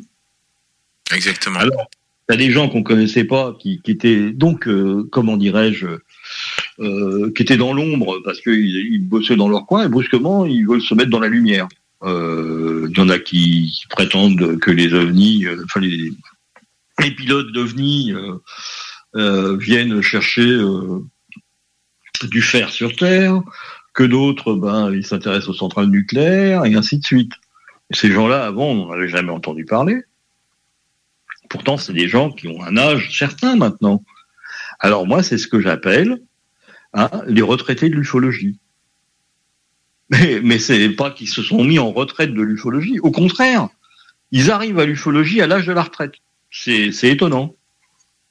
Alors donc, ils, arrivent avec leur hum, conviction personnelle et ils essaient de prouver qu'ils ont raison. Et ils essaient euh, de convaincre tout le monde que, bah, vous l'avez vu, nous, on est des gens sérieux, on a, on, a toute notre vie derrière nous, on a 60 ans, euh, bah, on est des gens sérieux. Donc, euh, il suffit de nous croire. Alors qu'en fait, ils, ils ont jamais rien fait en ufologie euh, avant, et puis euh, en plus, quand tu les écoutes, euh, il y a des anachronismes dans ce qu'ils disent, il y a des erreurs, parce qu'ils n'y connaissent rien, en fait. Hein? Hein, quand tu quand as un mec qui vient te dire que que c'est c'est Alan Hynek, Hynek qui a créé l'ufologie en États-Unis, tu te dis mais ça te fait, ça te fait rigoler quoi. Ça te fait rigoler quand tu sais qu'en fait euh, la- une des premières associations aux États-Unis c'est la pro de de comment de Lorenzen du couple du couple Lorenzen euh, c'était en 52 bah, euh, Alan Hynek, il arrive dans les années 60, hein, pas avant. Parce qu'il est recruté euh, par le Blue Book. C'est tout. Mais euh, en 52, même avant, il y avait déjà des gens qui s'intéressaient aux ovnis aux États-Unis et il y avait déjà euh, des, commissions aux États-Unis. C'est pas Alan Hynek qui avait qu'à créer quoi que ce soit. Faut pas rêver, là. Mais comme ces gens n'y connaissent rien, ils te le disent. Alors, est-ce qu'ils te le disent en toute bonne foi? Probablement, mais aussi en parfaite ignorance. Voilà. Alors moi, je trouve que ces gens-là arrivent en disant ouais, vous voyez, on a toute une vie derrière nous. euh, J'étais ingénieur ceci, j'étais ingénieur cela, alors qu'en fait, euh, ils te racontent que des falaises. Voilà. Alors bon, c'est c'est l'argument d'autorité quoi. Parce que ils, ils sont ingénieurs ceci ou cela, mais souvent pas dans la discipline euh, qu'ils prétendent euh, développer là en ufologie. Hein. C'est comme des gens qui, qui- euh, tu sais, ce qui est, ce qui est génial, c'est quand euh, dans le monde entier, c'est un peu ça. Hein, T'as plein de gens maintenant qui sont épidémiologistes. Voilà. Euh, c'est la femme de ménage du coin, c'est l'ouvrier ou, le pilote, ou le, le conducteur de bus ou le, le chauffeur de taxi. Ils sont tous épidémiologistes. Ils, ils savent mieux ce qu'il faut faire que les épidémiologistes de formation. Tu vois? Ah oui, il faudrait faire ça avec le Covid, il faudrait faire ceci. Ouais, c'est n'importe quoi ce qu'ils racontent. Il y a- un mot qui a été inventé pour ça. Je ne l'ai pas en tête là, mais il y a un mot très complexe, qui est le mot de l'année d'ailleurs, euh, qui a été don- donné comme le mot de l'année. Euh, c'est les gens qui euh, disent qu'ils savent alors qu'en fait ils n'ont aucune connaissance. Et il y en a plein des gens comme ça. Et eux c'est pareil, c'est c'est- c'est- ces néo-ufologues, ben, c'est un peu ça aussi. hein. Ils, ils prétendent tout savoir alors qu'en fait ils ont au- aucune connaissance euh, à l'origine euh, sur euh, sur le domaine qu'ils veulent développer quoi. En disant que c'est l'hypothèse que c'est l'hypothèse ufologique. Que c'est c'est la vérité quoi. C'est ça qui est c'est même plus qu'une hypothèse. Voilà donc euh, c'est c'est un peu c'est un peu dommage quoi parce que ces gens-là se, se fourvoient euh, alors qu'en fait ils auraient été plus utiles ailleurs. En ufologie hein, toujours hein. Mais pour rester sur le manège, euh, est-ce que t'as déjà chopé le pompon pour faire un tour gratuit? Ah, euh, j'ai toujours essayé de l'attraper, mais je l'ai pas toujours eu. hein. Mais- ouais, ouais. Euh, comment ils disent Alors les Belges appellent ça euh, le comment le martyr à floche. Nous on appelle ça le comment le tirer la queue du Mickey ou un truc comme ça. Eux c'est le martyr à floche. C'est marrant, hein Après ce petit aparté linguistique, est-ce que tu pourrais nous parler du cas de Savigny le Sec en 1978 Ah oui, tout à fait. Ah Oui, là c'est une belle méprise et qui est très intéressante parce que euh, en fait voilà, ce, cas a été enquêté, connu déjà et enquêté quatre ans après qu'il se soit produit.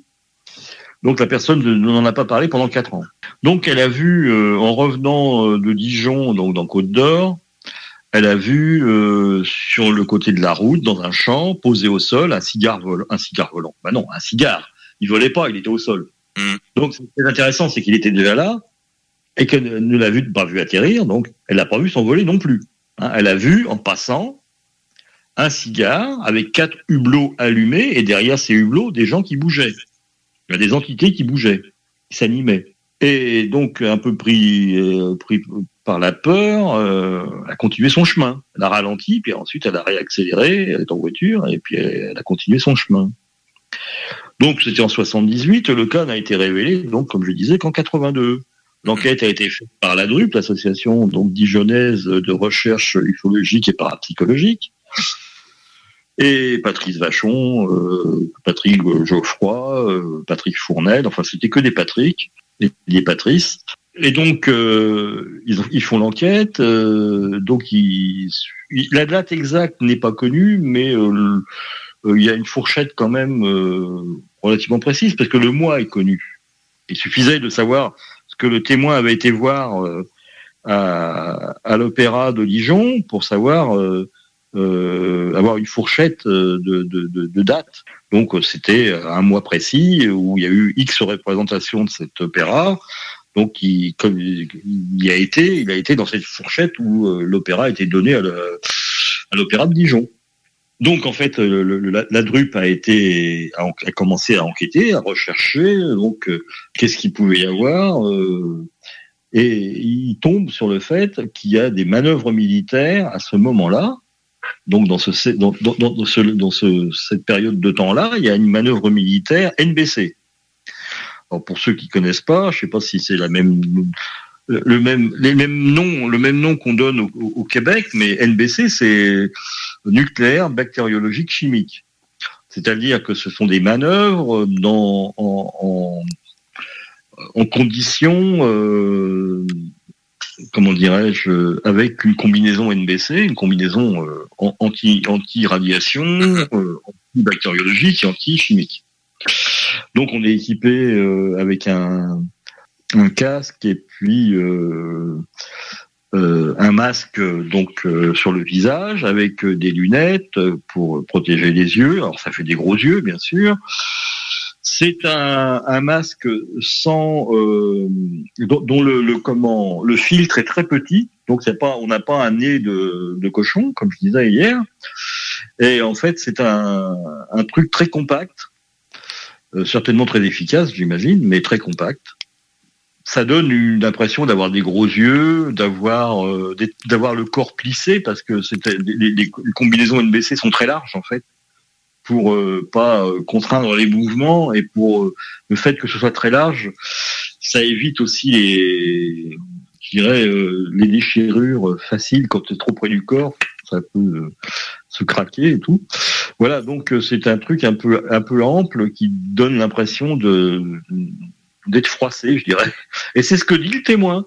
Il dit, dit oui, ils avaient des gros yeux et leur corps avait l'air euh, très froissé, ils avaient des, grosses rides, etc. Bon, il s'est avéré effectivement que euh, là, exactement dans le champ où le témoin a fait son observation, euh, c'était le QG de cette manœuvre qui a duré plusieurs jours.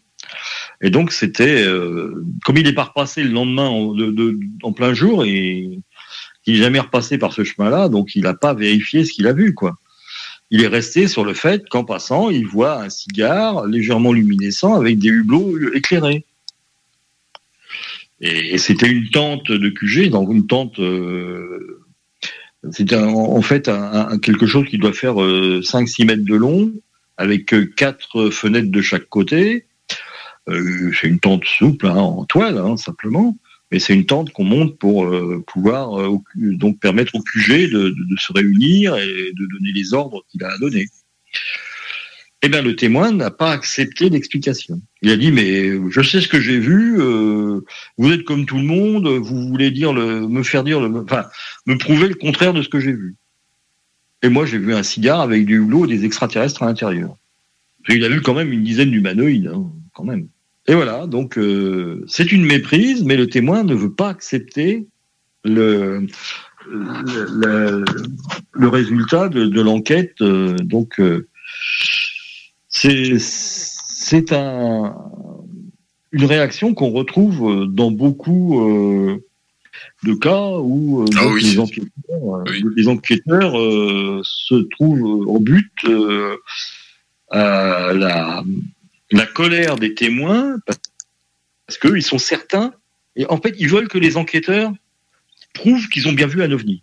Mais si l'enquêteur leur prouve que c'est une méprise, ça ne les intéresse plus et ça les met en colère parce qu'ils se sentent euh, bêtes de ne pas avoir su reconnaître effectivement que c'était un hélicoptère, que c'était une tente euh, de QG euh, militaire, que c'était un météore ou n'importe quoi. Hein, ça, me rappelle l'enquête qui a été faite à Tours par Godot et Gouzien, où une famille complète observe un ovni, et Godot et Gouzien font cette enquête, enfin, ils recueillent le témoignage, et à partir du recueil de témoignages, font leur enquête. Déjà, dès le départ, je pense qu'ils avaient une petite idée de ce que c'était. Il a suffi, à l'époque, il n'y avait pas Stellarium, hein, c'était dans les années 80. Donc, ils ont juste pris des éphémérides, et grâce aux éphémérides, ils se sont rendus compte que exactement à l'endroit où les témoins ont observé leur phénomène, c'était Vénus. Ils retournent chez les témoins, ils leur disent voilà, on, est arrivé à la conclusion que vous avez fait une méprise avec Vénus. Et là, le père de famille, qui est instituteur, rentre dans une rage et il fout les, deux enquêteurs dehors. Il dit Je suis instituteur, croyez quand même pas que je vais faire confondre euh, Vénus avec un ovni Les gens ne veulent pas admettre. Et Samuel Sec, c'était pareil. Le témoin n'a jamais voulu admettre qu'il avait fait une confusion avec un, quelque chose qui l'a surpris, qui était surprenant, c'est sûr. Et qui qui pouvait pas être identifié comme ça, de but en blanc, quand tu passes en voiture sans t'arrêter, même si tu ralentis. Effectivement, la tente euh, était luminescente parce que c'était éclairé de l'intérieur, et les hublots étaient euh, brillamment éclairés. Et voilà, mais non, non, euh, tu peux pas euh, dire aux gens que bah, ils, ils se sont trompés. Ils veulent pas admettre qu'ils se sont trompés parce qu'ils considèrent que le fait de- de- d'avouer qu'ils se sont trompés, ils, ils se trouvent dans une situation euh, de, de faiblesse. Alors à ce moment-là, pourrait-on considérer les, les enquêteurs comme des dream busters, c'est-à-dire des casseurs de rêves? Oui, oui, bah, disons qu'en fait, euh, le- le- le- l'enquêteur, euh, euh, c'est un, c'est un, le, le- bureau, le bureau de, de- de- de validation de, de l'OVNI, quoi. C'est-à-dire qu'on on fait, on appelle, on, on va chez les gendarmes pour faire une déposition. Euh, L'enquêteur euh, est au mis au courant par peut-être des journalistes qui font un article dans la presse qu'il y a eu un ovni. Et euh, tu, tu contactes le témoin, euh, si tu le retrouves, hein, si c'est suffisamment euh, précis pour le, le, le contacter, il va être content tout de suite que tu, que tu, le, que tu le contactes parce qu'en fait c'est ça et il va falloir que voilà euh, que, que, tu valides ce qu'il a vu. Et alors il y en a qui sont tout le monde n'est pas comme ça. Hein, je vais pas dire que c'est une généralité chez les témoins. Heureusement, mais tu as quand même des témoins. Bah voilà, ils, veulent juste qu'on valide ce qu'ils ont vu. Et, et effectivement, comme tu dis, euh, on, est on est là pour euh, pour euh, satisfaire euh, aux, aux rêves des gens. Euh, C'est même pas le rêve parce qu'en fait, euh, ils, ils ont vu quelque chose effectivement qu'ils n'ont pas su identifier. Et, et c'est très honnêtement, hein, euh, sans, sans arrière-pensée. Mais si tu leur dis, tu sais pas en fait, le- le- la personne va pas te dire tout de suite, euh, je, je voudrais que, que vous me confirmiez que c'est bien un ovni. Ils vont pas te dire ça. C'est-à-dire qu'en fait, euh, tu sais pas sur quelle réaction tu vas tomber. C'est ça. Tu sais pas comment la, la personne va réagir quand tu vas lui dire qu'elle s'est trompée. Il y en a qui vont me dire ah bah euh, merci de, de- ah oui c'est intéressant. On a vu hein, des gens qui sont tout à fait corrects et qui, qui acceptent s'être trompés. Ouais, J'en ai eu aussi en enquête. euh, je leur présentais ce qu'ils avaient par- vu. Voilà. Mais par ailleurs, tu as des gens qui ont peut-être un ego trop, trop, trop, trop développé, qui sont trop imbus de leur personne pour accepter de s'être trompés. Ils cherchaient juste à ce qu'on- une confirmation de, de, de- de ce qu'ils avaient vu. Et pour eux, qu'on confirme que c'était bien un ovni. Mais il y a des, des enquêteurs qui confirment, effectivement. Mais il y en a d'autres qui font de bonnes enquêtes et pas qu'un simple recueil de témoignages. C'est un vrai problème, ça. C'est ce que euh, bah, dans, dans, dans, dans le dernier euh, JT OVNI, c'est ce que dit euh, Bruno Bousquet, euh, qui est assez désabusé quand même. Un, c'était un excellent enquêteur, Bruno. C'est toujours, s'il est en, but à d'autres observations, c'est un excellent enquêteur. Luc Chastan aussi. Et, et- et le- le- leurs interventions dans, dans, dans le JT sont très intéressantes. Et elles, elles rejoignent un peu euh, ce que je disais là. Et, et en fait, euh, maintenant, tu as une, euh, une génération, je suis désolé, hein, je vais faire bondir certaines personnes, il y en a qui vont grincer des dents, c'est sûr, mais on ne retrouvera jamais, comme dit Bruno, les enquêteurs des années 70. Je suis désolé. Il y avait un, réseau d'enquêteurs de plusieurs centaines de personnes, peut-être milliers, en France. Et tu avais quand même de très bons enquêteurs. Alors, ce que dit Luc Chastan est très intéressant aussi. Est-ce qu'il y a vraiment eu une vague dans les années 70 ou est-ce qu'il y avait suffisamment d'enquêteurs pour qu'il y ait que ça fasse remonter des, des observations? Tu vois? Et là, c'est vrai. C'est-à-dire que la vague de 54, qui est énorme, en France, puis en Italie ensuite, et un peu ailleurs aussi, elle est énorme, mais il n'y a personne, à part Ouranos en France, à l'époque. C'est tout. Elle est, elle est réelle, dans le sens journalistiquement réelle. Mais dans les années 70, si elle est aussi journalistiquement réelle, elle est sur, sur plusieurs années. C'est ce que j'appelle la longue vague. Elle commence en 73 et se termine en 79, peut-être même, on peut dire, en- jusqu'en 80-81, où elle vient mourir doucement. Mais c'est une période où il y a des centaines d'enquêteurs à travers la France. Donc, euh, il y a beaucoup d'enquêtes qui se font.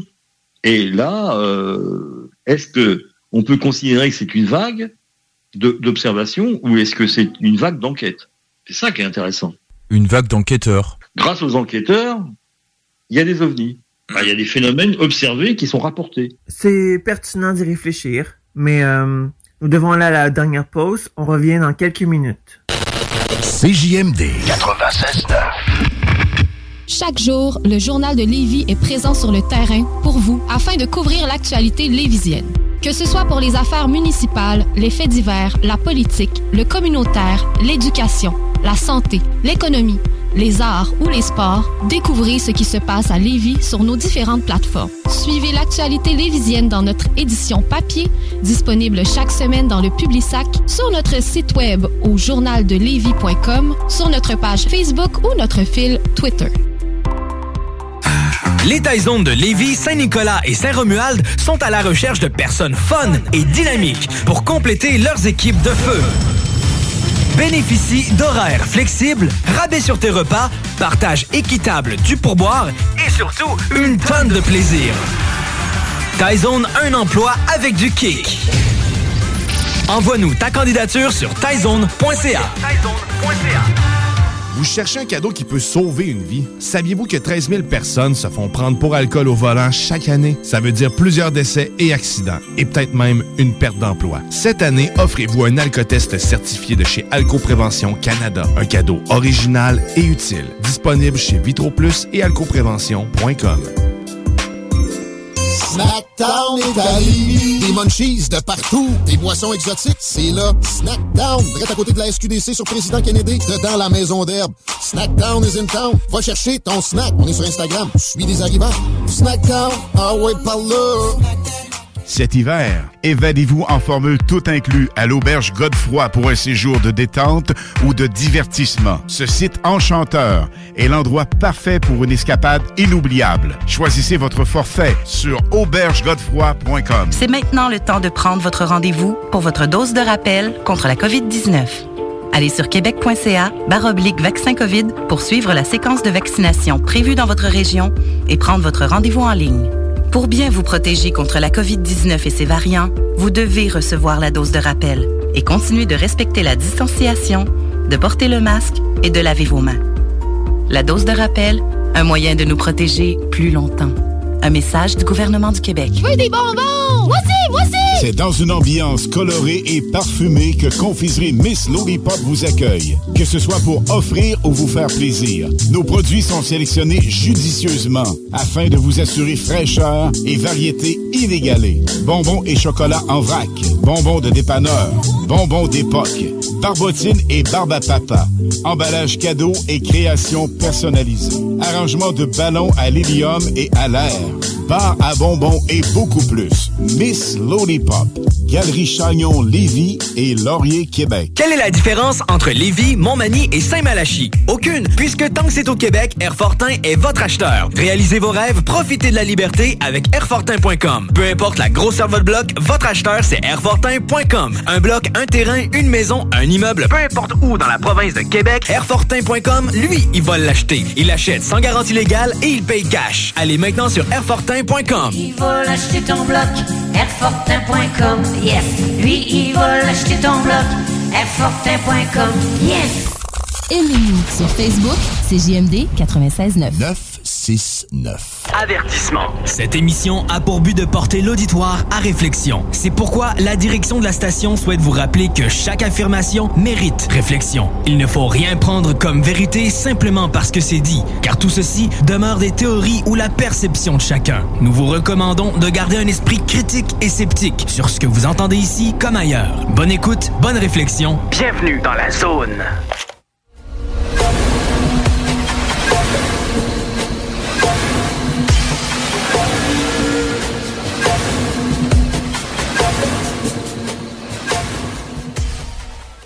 Nous revoici pour les 30 dernières minutes consacrées à Gilles Durand.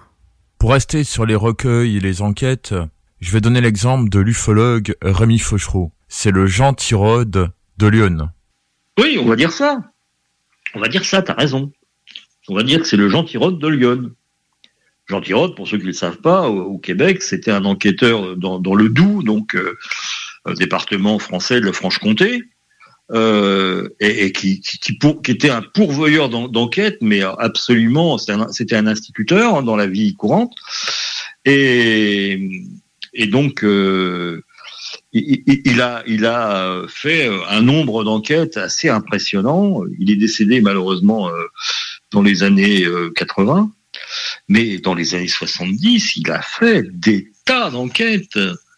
Euh, des cas, des rencontres rapprochées et tout ça, quoi, des, en- des enquêtes avec euh, des cas avec humanoïdes, euh, voilà, euh, des RR2, des RR1, des RR3, euh, des, cas sans, sans ovni, avec des entités sans ovni, des, cas euh, d'entités avec ovni, etc., etc. Euh, mais à un moment donné, on s'est dit, euh, certains se sont dit, euh, c'est trop beau pour être vrai. Alors bon, je sais pas hein, s'il était honnête ou pas. Euh, il est plus là pour nous le dire. On ne peut pas euh, lui faire de procès. Je suis désolé. En fait, euh, c'est, on le voit avec Rémi. Alors j'ai une grande question par rapport à Jean Tirode. Est-ce que c'était des recueils ou des enquêtes? Ah, t'as raison. Est-ce que c'était des recueils ou des enquêtes? Moi, je dirais que c'était plutôt, on était plutôt dans le recueil. Plutôt. Après, euh, faudrait voir. Le problème, c'est que j'ai jamais vu une enquête de Jean Tirode, euh, parce que ce qui, était retranscrit dans LDLN, ça ne pouvait pas être. euh, si si, il avait fait de vraies enquêtes, je veux dire, hein, euh, ça ne pouvait être qu'un condensé dans LDLN. Alors parfois, il y avait des, retranscriptions d'interviews, donc donc témoin, enquêteur, témoin, enquêteur, témoin, enquêteur. À part ça, on peut pas. Moi, je suis pas en mesure de dire quelle était la comment dire euh, la précision des enquêtes de Tirode. Est-ce que c'est vrai effectivement c'était juste un recueil de témoignages ou est-ce qu'il allait au-delà de ça? Quand il interviewait des gens, quelque part, il y a un peu euh, au-delà du recueil de témoignages. Quoique, quoique une interview, c'est un recueil de témoignages. Exact. Question-réponse, question-réponse. Ça dépend quelles sont les questions aussi. Tu vois, le problème, il est là. Si tu poses des questions pertinentes pour essayer d'en savoir plus sur ce qu'avait, ce qu'a vu le témoin ou les témoins, voilà. Mais euh, si c'est juste, euh, hein, euh, c'était gros comme ça, ou c'était de cette couleur-là, en, indiquant du doigt le ballon du gamin orange qui est par terre, pas, pas le gamin qui est orange, c'est le ballon. Hein. Euh, voilà. Bon, euh, non, non, ça c'est pas de l'enquête, ça c'est du recueil de témoignages et c'est de l'influence sur témoins. Voilà, c'est ça le problème. C'est que tu as des enquêteurs qui ne savent pas enquêter. Et c'est pour ça que le GEPAN a mis en place hein, euh, tout un, un, un process d'enquête. de- à base de- d'enquêtes scientifiques. Parce que tu as des enquêteurs qui savaient pas enquêter.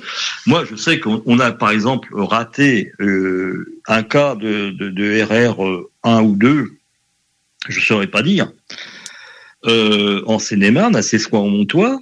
Pourquoi? Parce que LDLN avait donné des cartes d'enquêteurs à des mômes de 12 ans.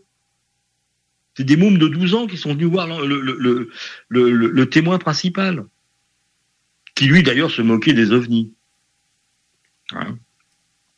Il a fait voir à une, personne qui était une, une- enquêtrice LDLN, enfin une abonnée LDLN plutôt, euh, un, film qu'il avait fait en Super 8 où on voit passer dans le champ de vision, il avait fait un point fixe pour tester sa nouvelle caméra.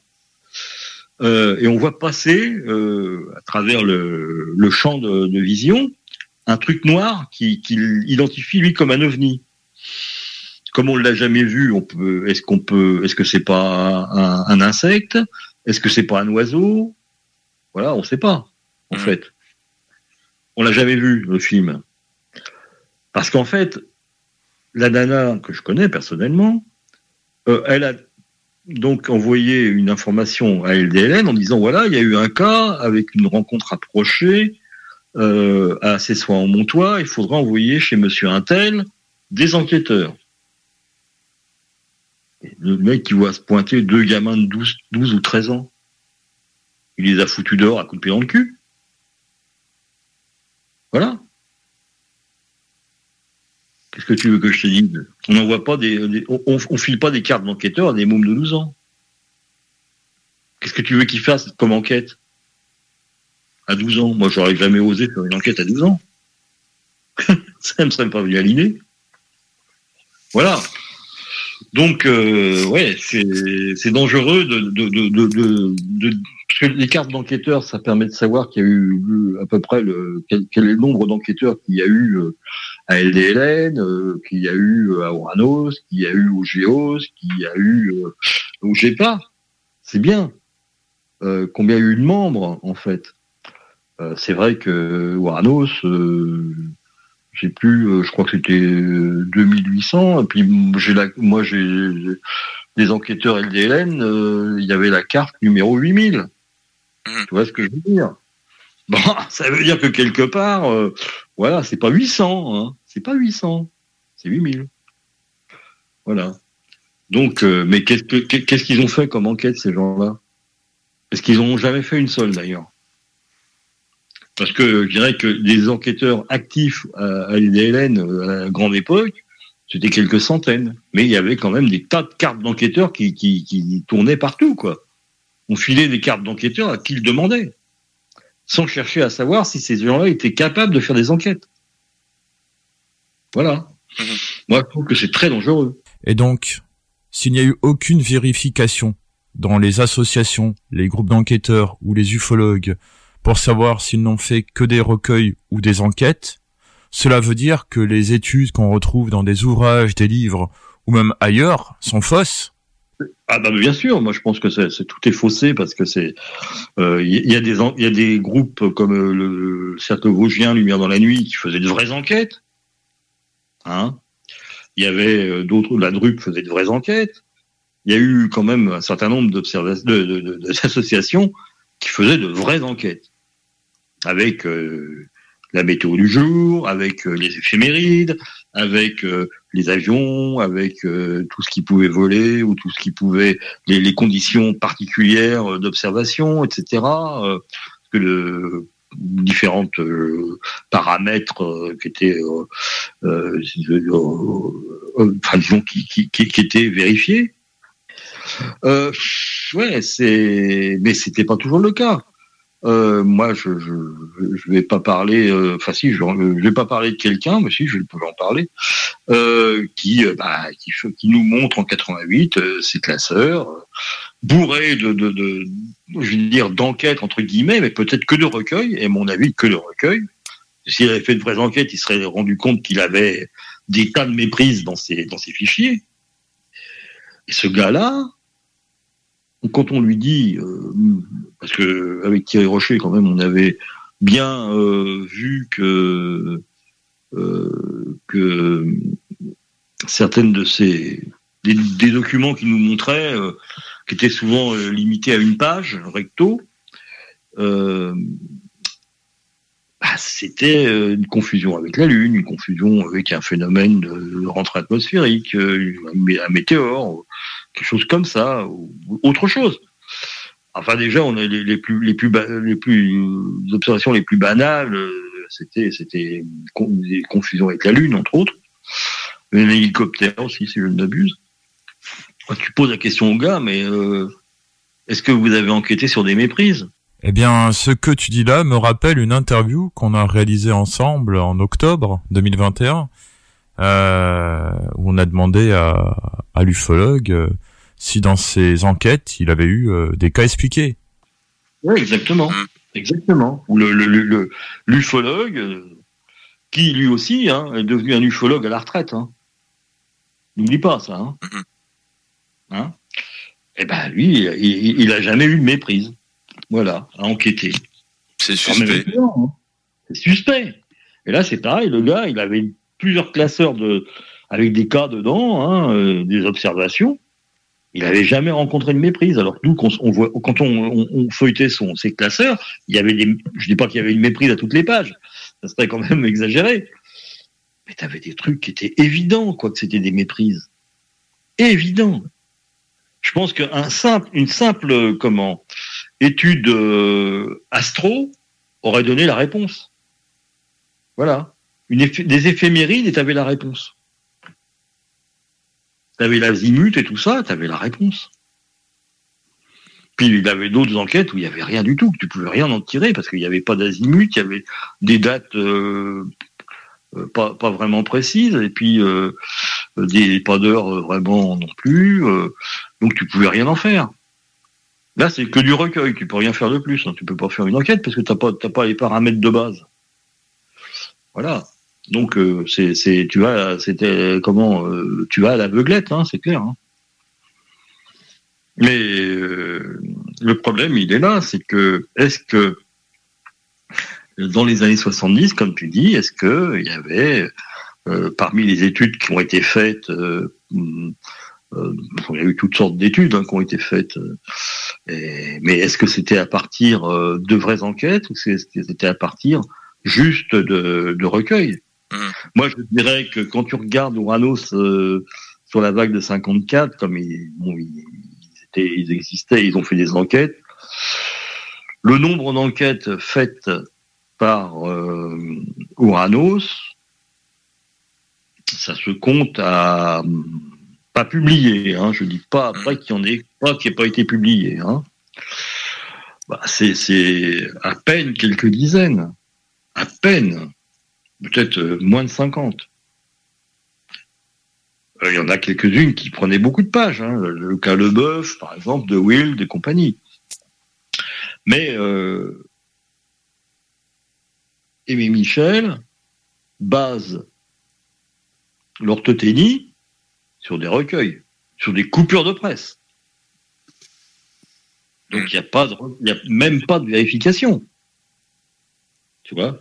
Il retient le cas Narcy, donc à comment à Villecontois, c'est ça? Je sais pas. Bref, euh, en Seine-et-Marne. Alors que le témoin a avoué que c'était un canular pour euh, se, se défausser du fait qu'il allait arriver en retard au boulot. Donc il arrive en retard au boulot, il dit bah oui, j'ai croisé une soucoupe volante avec un avec un martien poilu, avec un corset orange. Ouais, bien sûr. Eh ben aujourd'hui, on te dit, on lui a forcé la main pour qu'il avoue, pour qu'il avoue ne rien avoir vu. Voilà. Bah, le mec, il est mort depuis un moment, alors donc on va avoir du mal à, à le réinterroger. Mais il y en a qu'on fait, fait une contre-enquête, et à l'époque, il, a- il, il aurait dit, euh, on m'a on, on- dit de dire que c'était faux. Bien sûr. Bah, puisque déjà, euh, au départ, on, on, a- euh, on découvre que c'est un canular, pourquoi il raconte pas des conneries encore cette fois-là? Tu vois ce que je veux dire? En, en- en disant on m'a forcé la main. Voilà. Bon, c'est- et, et- et tant que les gens n'ont pas des cas euh, bien euh, bien charnus à se mettre sous la main, des trucs, euh, des, des, des, bons os à ronger, eh ben ils vont retourner dans le passé et démonter les méprises que, cer- que certains ont enquêté, qui étaient des cas ovnis et qui ont été révélés comme étant des méprises. Eh ben, tu des gens qui aujourd'hui vont faire des contre-enquêtes de contre-enquêtes pour prouver que c'est des ovnis. Alors qu'en fait, il a été avéré que c'était une méprise.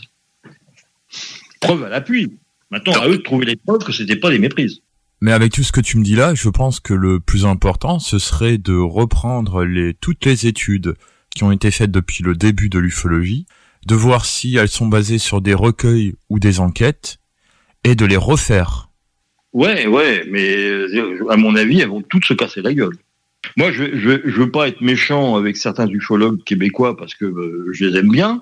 Ils sont gentils, ils ont un accent qui me plaît. Mais euh, dans certaines revues québécoises, waouh, il y a des trucs. C'est quand même, c'est c'est quand même dur. Hein, où tu vois que le les témoins observent quelque chose de loin pour moi, euh, bon, je veux dire la vérité, pour moi, ce qu'ils ont vu, c'est un hélicoptère et un camion, et un déchargement entre un hélicoptère et un camion. Déchargement de caisses, hein, avec plusieurs personnes qui trimballent des caisses entre un ovni rond et, qui réfléchit la lumière, ou qui est lu- autolumineux, je sais pas, ah bon, et un truc cubique, qui est une caisse de camion, hein, un camion de transport, et en fait des gens qui font la navette entre les deux avec des trucs cubiques dans les bras. Ça s'appelle des cartons ou des caisses, comme on veut. Alors, est-ce que c'était quelque chose d'illicite? J'en sais rien. Mais c'était quand même à plusieurs centaines de mètres que les deux témoins observent ça. Eh bien, les ufologues font l'enquête et l'illustrateur de la revue, il se place d'un point de vue qui n'était pas celui des témoins, d'un point de vue que personne n'a vu. C'est-à-dire qu'en fait, si tu veux, euh, il y a euh, les témoins à un point B, le phénomène, le, témoin à un point A, les phénomènes à un point B. Eh ben, l'illustrateur, il se place d'un point C, qui est à l'opposé des témoins. Donc, il présente la scène à l'envers de ce que les témoins ont vu. Donc, il interprète tout à fait la scène de la scène du crime, si j'ose dire. Il, interprète complètement la scène que les témoins voient eux à une grande distance, et lui il se place à quelques mètres. Ça n'a plus rien à voir. Et ça, c'est se moquer du monde. Franchement, c'est se moquer du monde. Et je trouve ça un peu pitoyable. Parce que on, a, on instille dans l'esprit des gens quelque chose qui n'a jamais été observé comme ça. Tu vois? Et bon, après, les gens, bah, qu'est-ce qu'ils font? C'est ces images-là Qui gardent en mémoire. C'est ça qu'ils vont garder en mémoire. Alors, c'est absolument pas ce que racontent les témoins. Eux, ils étaient à 300 mètres, ou je sais pas, à 200 mètres, ou quelque chose comme ça. Ils avaient du mal à voir ce qui, à comprendre ce qu'ils voyaient. Alors que là, tu as l'impression, euh, tu as une soucoupe euh, très lumineuse, et puis un- un- une soucoupe qui ressemble à un coffre. Et puis des gens qui font la navette entre les deux.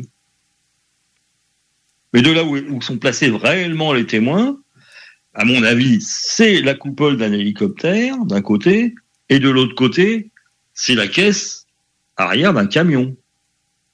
Et des gens qui font la navette en extrayant du, de l'un euh, des caisses vers l'autre.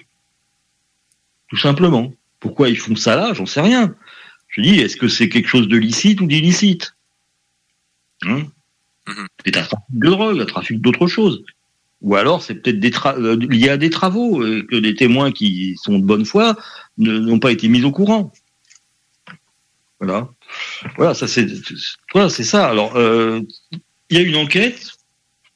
Là, je dirais que C'est plutôt un recueil de témoignages quand même, hein, une fois de plus, euh, qui fait quand même plusieurs pages, mais c'est un recueil de témoignages. Après, euh, on n'a pas l'impression que les enquêteurs aient, aient cherché à savoir ce qui avait pu se passer dans le champ. Ils sont allés voir dans le champ, à l'endroit où ça s'est produit, enfin où ils pensent que ça s'est produit. Je sais plus s'ils ont trouvé des traces ou pas, je me rappelle plus. Mais c'est pas que ça qu'il faut faire. Faut, faut essayer de partir quand même du principe que ça peut être une méprise. Alors bien sûr, là, je me place d'un point de vue, euh, on va dire, mais vous êtes sceptique. Ça veut dire quelque part que je devrais croire au premier degré ce que me raconte le témoin sans vérifier quoi que ce soit. Parce que c'est ça, le recueil de témoignages. C'est croire au premier degré, au pied de la lettre, ce que dit le témoin, sans aller essayer de trouver une explication autre que ce que dit le témoin. Et de, mettre, euh, toi, un, un tampon ovni. Voilà. Pas autre chose. On est un bureau d'enregistrement. On, on, devrait, enfin dans ce cas-là, on est un bureau d'enregistrement. C'est tout. On n'est pas des enquêteurs à ce moment-là. Et malheureusement, je pense qu'une majorité des, des cas enquêtés entre guillemets et de très très gros guillemets ne sont que des recueils de témoignages qu'on n'a pas cherché plus loin. On n'a pas euh, compilé des documents astro euh, qui pourraient être une, explication. On n'a pas été chercher savoir ce qui volait dans le coin, euh, savoir quelles étaient les activités. Euh, Savigny sec, c'est une activité auquel on s'attend pas. Voilà. Mais les enquêteurs ont fait leur boulot. Ils ont été cherchés jusqu'au bout. Alors bien sûr, le témoin n'est pas content. Il dit vous avez été chercher du genre, vous avez été chercher la petite bête pour me prouver que je suis un con. Parce que c'est ça euh, la réaction du témoin. Pas autre chose. Donc le témoin, ce qu'il aurait voulu, c'est qu'on lui dise oui, bon bureau d'enregistrement, ovni. C'est un beau cigare avec des humanoïdes. Voilà, c'est tout. Mais, oui, c'est clair. Alors qu'en fait, c'est pas ça, quoi. Une vraie enquête, c'est pas ça. Et c'est une vraie enquête, c'est ce que fait le GEPAN. Je suis désolé de le dire, mais c'est comme ça. Faut arrêter de penser que hein, euh, le témoin, le témoin est honnête, il dit la vérité. Enfin, il, il, il, te, il te restitue ce qu'il ce qu'il pense avoir vu, ce qu'il a vu, disons, mais qu'il n'a pas reconnu comme étant peut-être euh, quelque chose de tout à fait banal. Mais tu devrais en, rest en, rester là. Tu ne devrais pas aller chercher euh, dans les éphémérides que ça peut être Vénus, que dans les éphémérides, enfin dans, dans, euh, en cherchant autour de toi, euh, dans les institutions X et Y, que c'est l'armée qui était en manœuvre à cet endroit-là. Tu peux pas, voilà, tu devrais pas. Tu devrais dire c'est un ovni. Et les gens seraient contents. Ouais, Voilà. parce que sinon, c'est comme si on manquait de respect. Oui, voilà. Le fait d'enquêter, tu manques de respect aux témoins. Vous croyez pas ce que je vous ai dit. Mais si on, a- on croit ce que vous dites, mais il faut nous laisser enquêter. Vous pouvez vous être trompé. Il y a des gens qui peuvent pas admettre de s'être trompés. T'as des cas où c'est carrément des météores. Tu dis c'est un météore, monsieur. Mais non, c'est pas un météore. Hein? Parce que les gens, par exemple, qui te disent, oui, les étoiles, ça bouge pas dans le ciel. Ah, bon. Vous êtes sûr? Moi, je pense que si. Enfin, non, elle bouge pas dans le ciel. Oui, vous avez raison, elle ne bouge pas dans le ciel. C'est vrai. Mais la Terre tourne sur elle-même. Donc la Terre bouge dans le ciel. Et ce qui fait que euh, quand le, le, le soleil se couche, et ensuite quand il se lève le lendemain matin, entre-temps, la voûte céleste, elle a changé. Hein, parce que la Terre a tourné sur elle-même. Donc les étoiles bougent par ce phénomène de, du fait que la Terre tourne sur elle-même. Ah oui, mais bon, T'as des gens qui te disent les, les étoiles ça bouge pas. Quand on a fait des enquêtes en 85 euh, au- autour de, confusion euh, avec Vénus et Jupiter, entre autres Vénus, bah, euh, c'est ça, les, gens, ils voient un truc très lumineux dans le ciel, ils prennent un télescope, et ça devient un truc énorme dans leur télescope. Enfin, une lunette astronomique dont ils ne savent pas se servir. Vraiment, tu vois ce que je veux dire.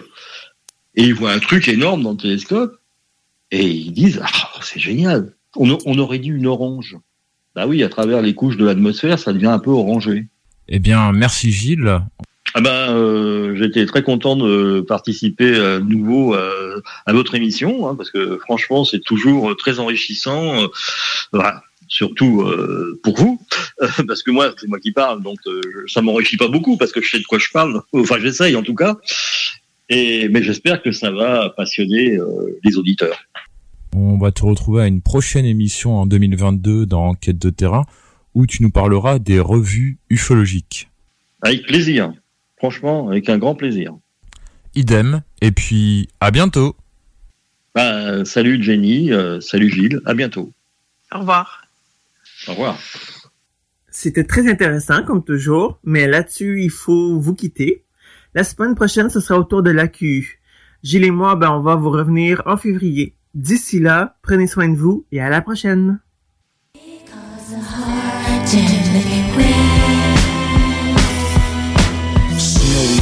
Queens Basin. A raisin in the sun was amazing. The joint on the dresser, a gauge went on. Jumped up, fish tank, it fell. Renee stuck. They shot her cousin Levon, Neo the buck. Willie was awful. Pulled out the ratchet, let off two. Grits fell on his leg. Kiana ripped him cold buoy. Valiant. A Allen nigga with the talent of six killers who just came home from straight wildin'. Robbing everything in Macy's. Lacy, short haircut with long arms who fuck niggas got four babies. Yvette jabbed her, slapped the wig off, ran in the crib. She did the dumb shit, my nigga. They clapped the Lester, smoked Chester, sister Vessa. Heard it was a mess. They ripped the apple out of throw, blessed her. Hungry hyenas from Medina, all age trainers who goggle up weed yeah. fast and Yo, glass I brought my bitch out the Pathmark. She's pushing the cart, headed to Al for. Damn, I got milk on my clocks. That's what I get. Not focusing from hitting that bar. My mouth dry, plenty water quick. I feel like a shark in the Al, busting them paper towels and wiping my wallies down. I stood up to face a barrel. He's holding a shiny pound. It's him. He want revenge. I murdered his uncle Tim. I sold him a bag of dope. His wife came and copped again. That bitch is crazy. She brought her baby. I had the murders of smack. It killed the man, though. Now I got his fucking nephew gripping his gat. You's a bitch. You better kill me. You know your booty. You put your toolie out on me. Motherfucker. First up was to snatch the ratchet, said fuck it and fucking grabbed it. I ducked, he bucked twice. This nigga was fucking laughing. I wrestled him to the ground, tussled, scuffle, constantly kicked him. He wouldn't let go the joint, so I fucking bit him. Shots was whizzing, hitting Clorox bottles, customers screaming. Then the faggot ran out of hollows. I had to show him what it's all about. Next day we reading the paper, a man who came to kill gets knocked out. I don't know why nobody told you. Man's not supposed to cry.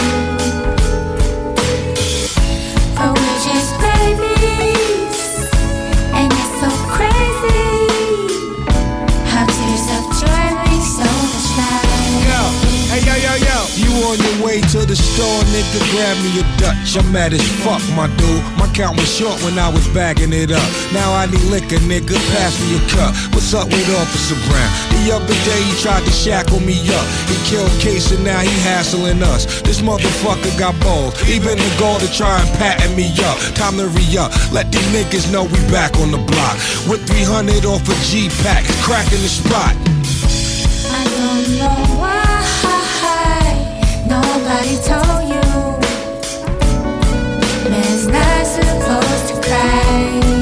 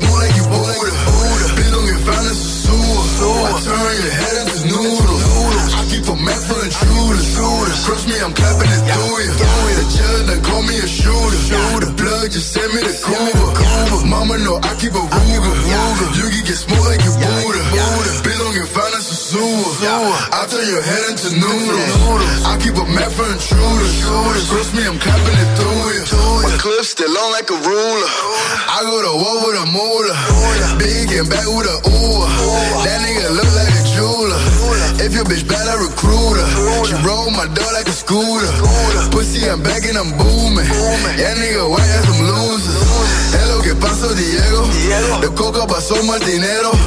Pocket so fat, I'm on fuego. I won't talk to your bitch if you fail. Your bitch is suck all the room up. We in the back in the Uber. If you got beef in the cunha, I hit your top like a tumor. The judge don't call me a shooter. shooter. Blood just send me the Cuba. Mama know I keep a Ruger. You can get small like you Buddha. Bitch don't get found as a sewer. I turn your head into noodles. I keep a map for intruders. Cross me, I'm clapping Shooter. Blood just sent me the Cuba. Cuba.